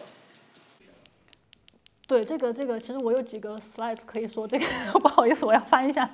呃，这个就是就刚才我有提到这个问，就是就是没有说到，就是我把它叫做 conservator 的自我修养，就是在现代文物文化保护领域，它这个这个就是强调它有一个三足凳理论。我把它，我我好像用了一个，我看看能不能翻到那一页，不好意思，我这个简直简直了。哦，你用了一个笔。对，嗯嗯，往后吗？哦，对，就是我用了这个，就是三足鼎，我觉得可能对中国人来讲更更有意思。就是说，你需要具备这几个技能，就是你要具备一定的知识，就是科学的知识，然后你要懂艺术史，因为你要大概知道说，哦，这个东西大概是什么风格，对应什么年代，或者说在那个年代它可能会用什么材料，以及它用什么技法。这个是是这这一块的东西，然后还有就是要有这个手艺，就是传统的匠人的手艺，是我觉得是一项必须的。这也是为什么基本上就是你要成为一个 conservator，你是基本上就是 specialize in one type of material 或者 one group of 呃 works art，就是只会基本上精通一项。就做青铜器的人，你你不能让他去修家具吧，对吧？因为他是懂金属的。那修瓷器的人也不能搞玉器嘛，对吧？所以就是。它是一个，它每一个类别都有非常精细的自己的一串的这个就是 skill set，它用的材料会不一样，是有机的还是无机的，就是是是一个这个东西。然后嗯，还有一点呢，我觉得就是对于 conservator 来讲，就我觉得我我自己啊，我我是。不具备成为一个 conservator 的能力的，因为第一我没有这个手艺，基本上就是现在这些就是都是 Studio 二出来的人，就像国内比如故宫的人，基本上就是，呃，有可能是人家就是就是学国画的，然后又学得很好，至少还是研究生毕业的，然后才能够去故宫，然后再跟着师傅开始学，然后再慢慢他自己能够开始修，这样子一个，它是一个非常慢的一个。培养的过程也是基本上还会保留很强的这种师徒制的一一带一的这种这种这种风格才能够呃就是能够成熟的，嗯，还有一点就是就刚才我说到就是所谓的就是现代的这个保护理论的所谓所谓就是你要知道说我们这个理论是什么，我们为什么要这样做，就是最小干预啊，就或者可逆性啊，包括现代的材料有哪些，我们就是一方面要尊重传统。但另外一方面，我们我并不是说哦一从来如此就对，对吧？并不是这样，就是我觉得它是有一个理性的抉择的过程，就是你要知道说我们传统上用什么，它是为什么这么用，它有什么优点和缺点，我们现在有哪些可替代的方案，然后这些材料它可能是西方的或者是其他的东西用的，那我可以用来做实验，我可以做对比，对于每一个器物的每一个情况，呃，每一个坏的点，我再去就是做一个实验，我来判断到底哪一个更好，我再做一个理性的选择。对，我觉得是这样子。我补充一点，大都会的呃，大都会亚洲部门的呃艺术呃日本日本艺术史的修复师，呃，他是他个人是在他是一个美国人，然后他在日本的这种师徒制待了京都京都待了十年才出师，所以就是就是 echoing what you said，它它是一个完全不同的一个 timeline，就不像我们去了 MBA 两年以后一年两年以后就要找工作，啊、他们是非常的嗯、他们的那个对时间的维度的感受是非常不一样的。对，我觉得 conservator 他们，呃，因为我真的不是 conservator，就是 我是主要叫更偏做 research 一点的，就他们对物的那种关心的程度，就是跟你对你们家小孩关心程度是一模一样，就是对你你们家小猫小狗关心程度，就是就是说，如果他今天把那个东西呃放那儿了，然后他突然晚上睡觉的时候，他哎我那个地方好像没有没有把它盖好或者什么的，他会一晚上都睡不着觉，真的会这样，他们他们真的是这样的，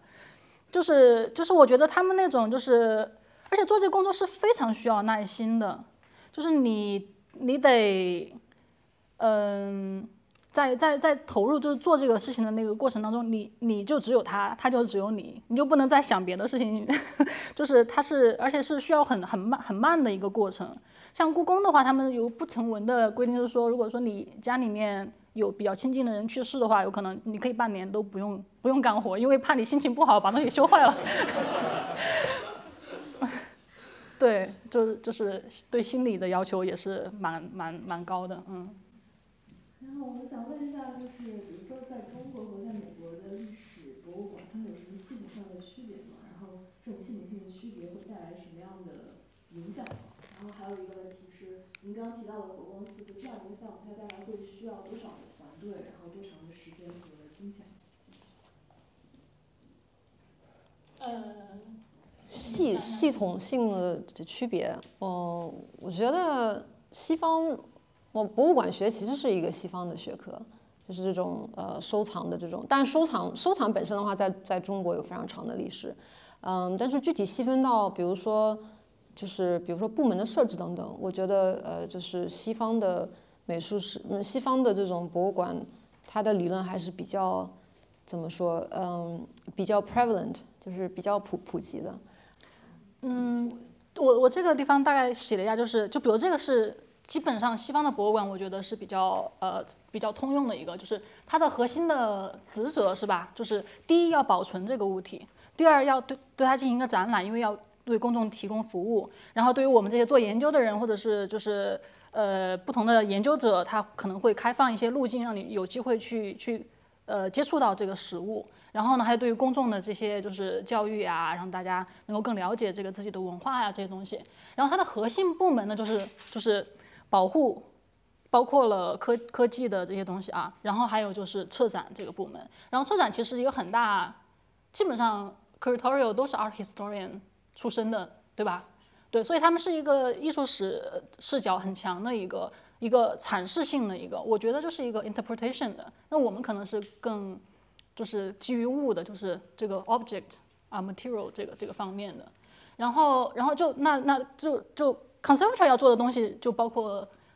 这一些，就包括细致到什么程度呢？就是就我们在比如说你看到展厅里面，我有一个瓷的碗，那那个瓷的碗到底应该就平平的放在这个上面，还是应该把它立起来，让你可以看到后面的这个印？然后它立起来的时候，我用什么东西把它支撑住，对吧？然后它这个本身。就是就是呃，怎么打光，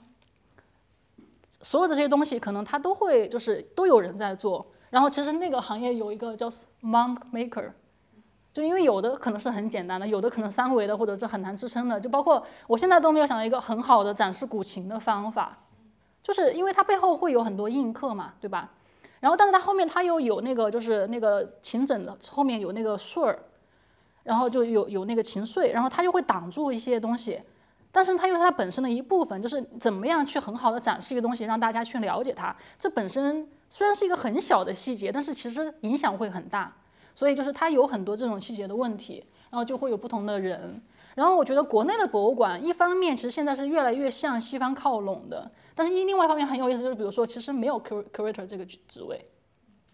就是中国的美术馆一般是没有 curator 这个职位的，他们会有一个研究部，就是或者就是历史研究部这样子一个一个，他们就会呃虽然也是一些 art historian，但是或者是就是做考古的人，但是他们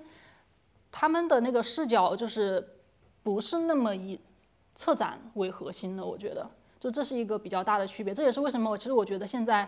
其实中国现在呃国内的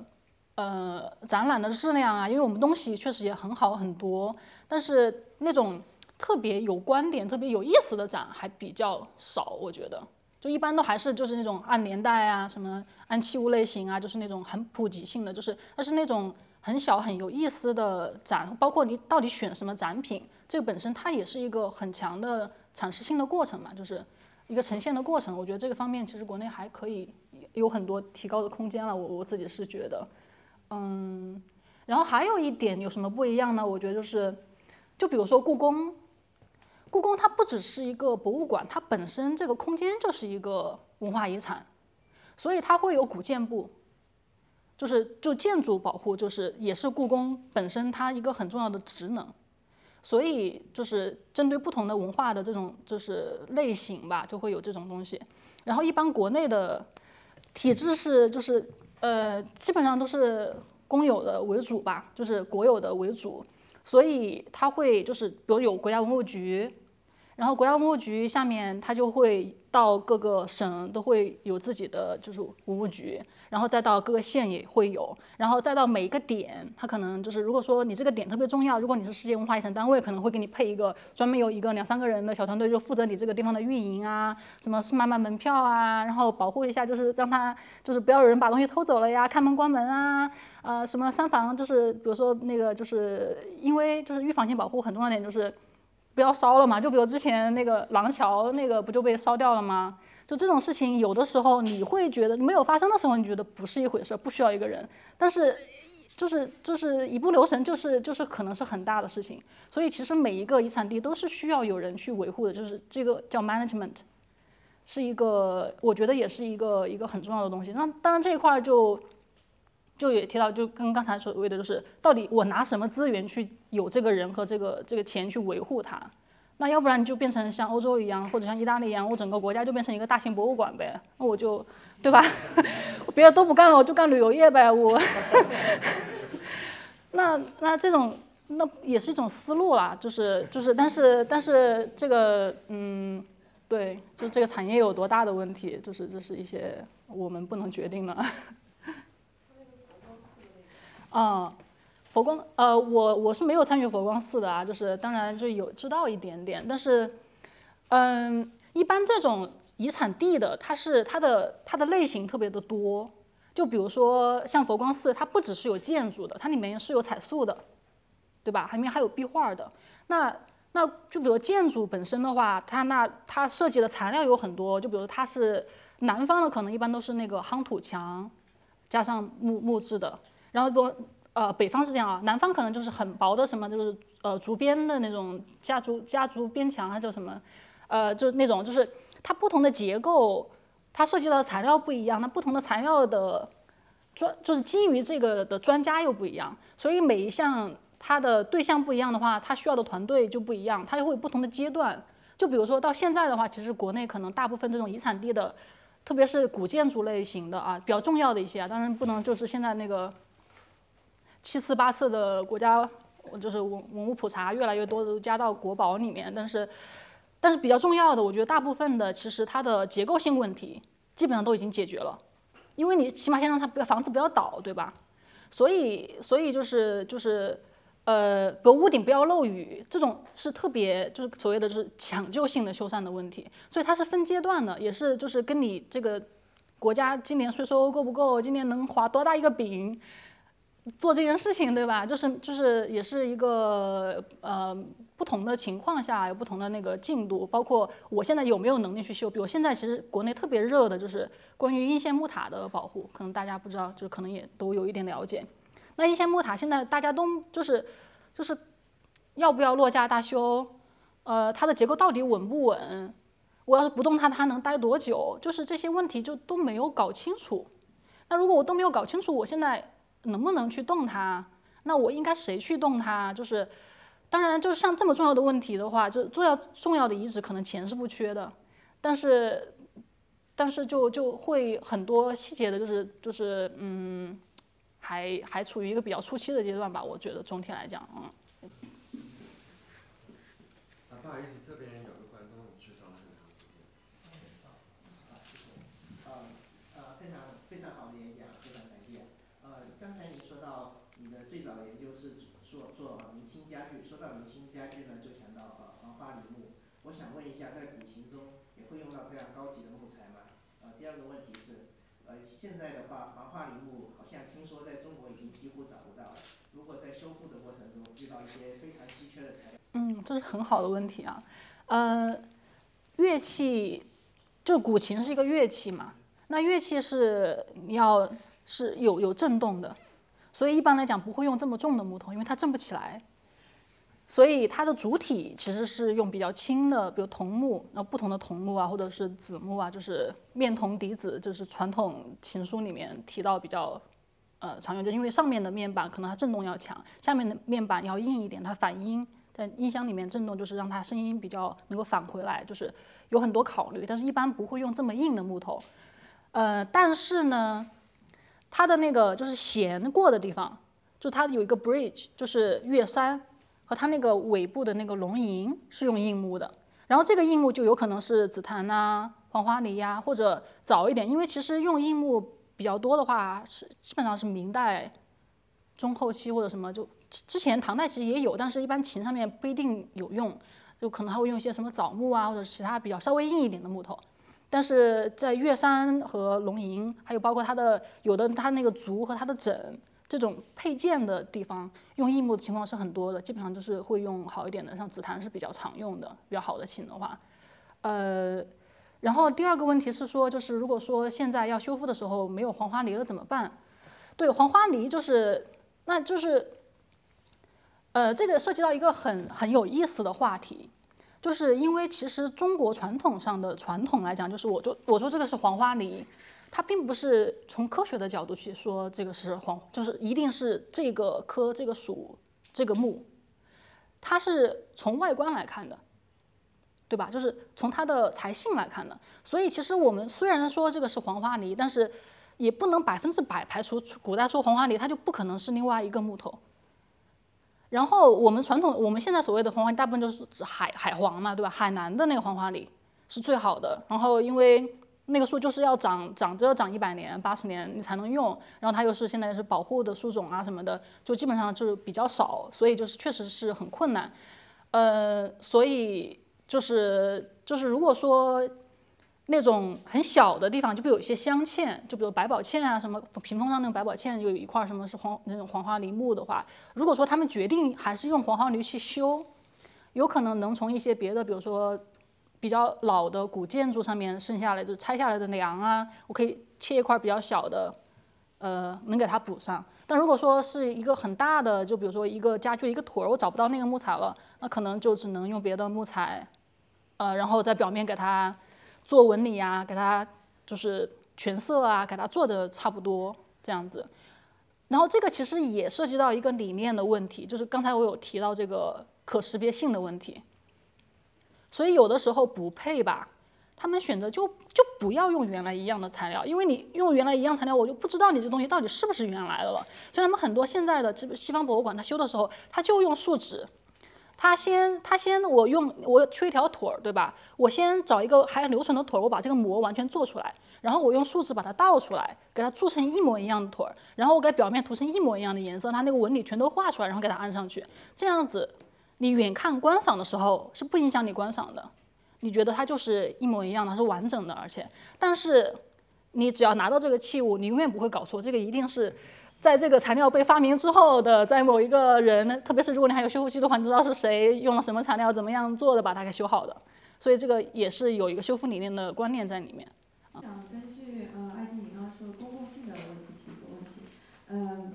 就是我也觉得这些文物、这些瑰宝都是属于你我他，然后世界人民的。但是有一些国家可能没有这种呃财力或者是政治稳定的因素，他们没有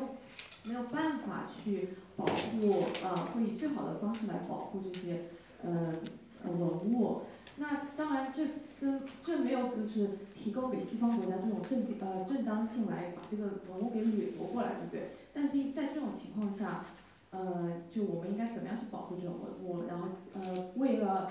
呃世界人民保护这个文物。我呃，我觉得你这个这个 comment 很好，就是就这确实是一个很很大的问题，就是我觉得这个里面肯定就是有很多这种关于政治政治的。国与国的竞争啊，还有这些，就是就我是觉得，本来我们生活在这个现实的世界，就没有办法去撇开所有的这些各方面的影响，去单独去谈某一个方面，我就要这样，就是我觉得本身这是个不现实的，就是必须要有一个语境去谈这个问题。嗯，其实像像之前因为阿富汗战争嘛，所以就是他那些国宝不是都在中国还有在世界各个地方不停的巡回展览嘛，其实这也是一种保存的方式吧。然后，然后包括其实现在，中国“一带一路”也有，我们有去很多国家帮人家一起搞考古发掘呀，就包括去保护吴哥窟啊，去包括就是这种就是那个呃呃尼泊尔大地震之后，我们也国家也有派出很多的。钱和人去帮他们一起修复啊，这些东西，但是它有各种政治层面，我们不说那些东西了。就是我是说，这种其实国际之间的这种协助是是一直是存在的。就包括我举一个例子啊，就是故宫里面有一个叫做乾隆花园的，就是珍宝馆，你们有没有去过？就珍宝馆那个区域，就是它前面有一个九龙壁的那个区域，然后然后珍宝馆里面它就开放的，其实也是它的，它也是一个就是三呃中路、东路、西路。然后它的那个西路是一个花园，然后叫乾隆花园，因为整个那个宫那个区域就是因为乾隆想要自己不想要超过康熙，他想要退退休当太上皇之后要住的地方嘛，所以那个那个西路的呃呃花园一直就没有对公众开放，而且因为它是乾隆修给自己将来要用的，所以后来的皇帝也没有怎么用过，所以它就是有特别强的保留了，可能就是十七十八世纪的这种。风格，然后它的这室内装修啊，各种东西都都都很有价值，所以当时就是也是基于美国和中国当时有一些更多的接触，然后想要促进文化的交流，就有一个叫做 World Monuments Fund，他们一个一个一个也可以叫做公益性组织吧，他就跟故宫协作去做这个的保护，一直那个工程其实到现在已经二十多年了，基本上可能还没有现在还没有真正对公众开放，然后我就是想说，就这种。国际的交流或者援助是一直都存在的，包括现在，比如说，呃，呃，乌克兰，对吧？我不知道有没有你们有没有看到就那种什么大家募捐啊，想要去帮他们保护啊或者什么的，就是这个，嗯，我不知道啊，就是，就是我觉得权属是一个问题，然后有很多历史遗留的问题。那比如说那个帕提农神庙的东西在在大英博物馆，你那你也要不回来，对吧？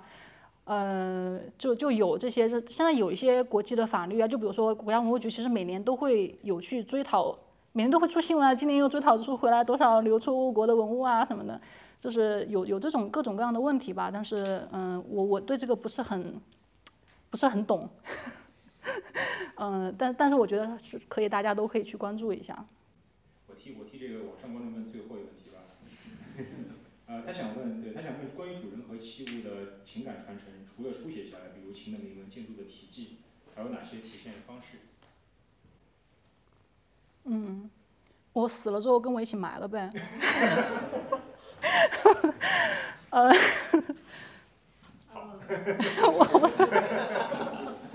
呃，或者是就是说修缮，比如说像日本好多器物的话，像那个茶碗。像日本有一种修复的一种技术，也算是一种哲学吧，叫叫 Kinsky，叫金继，啊，就是他在修复的时候，比如说你的碗坏了，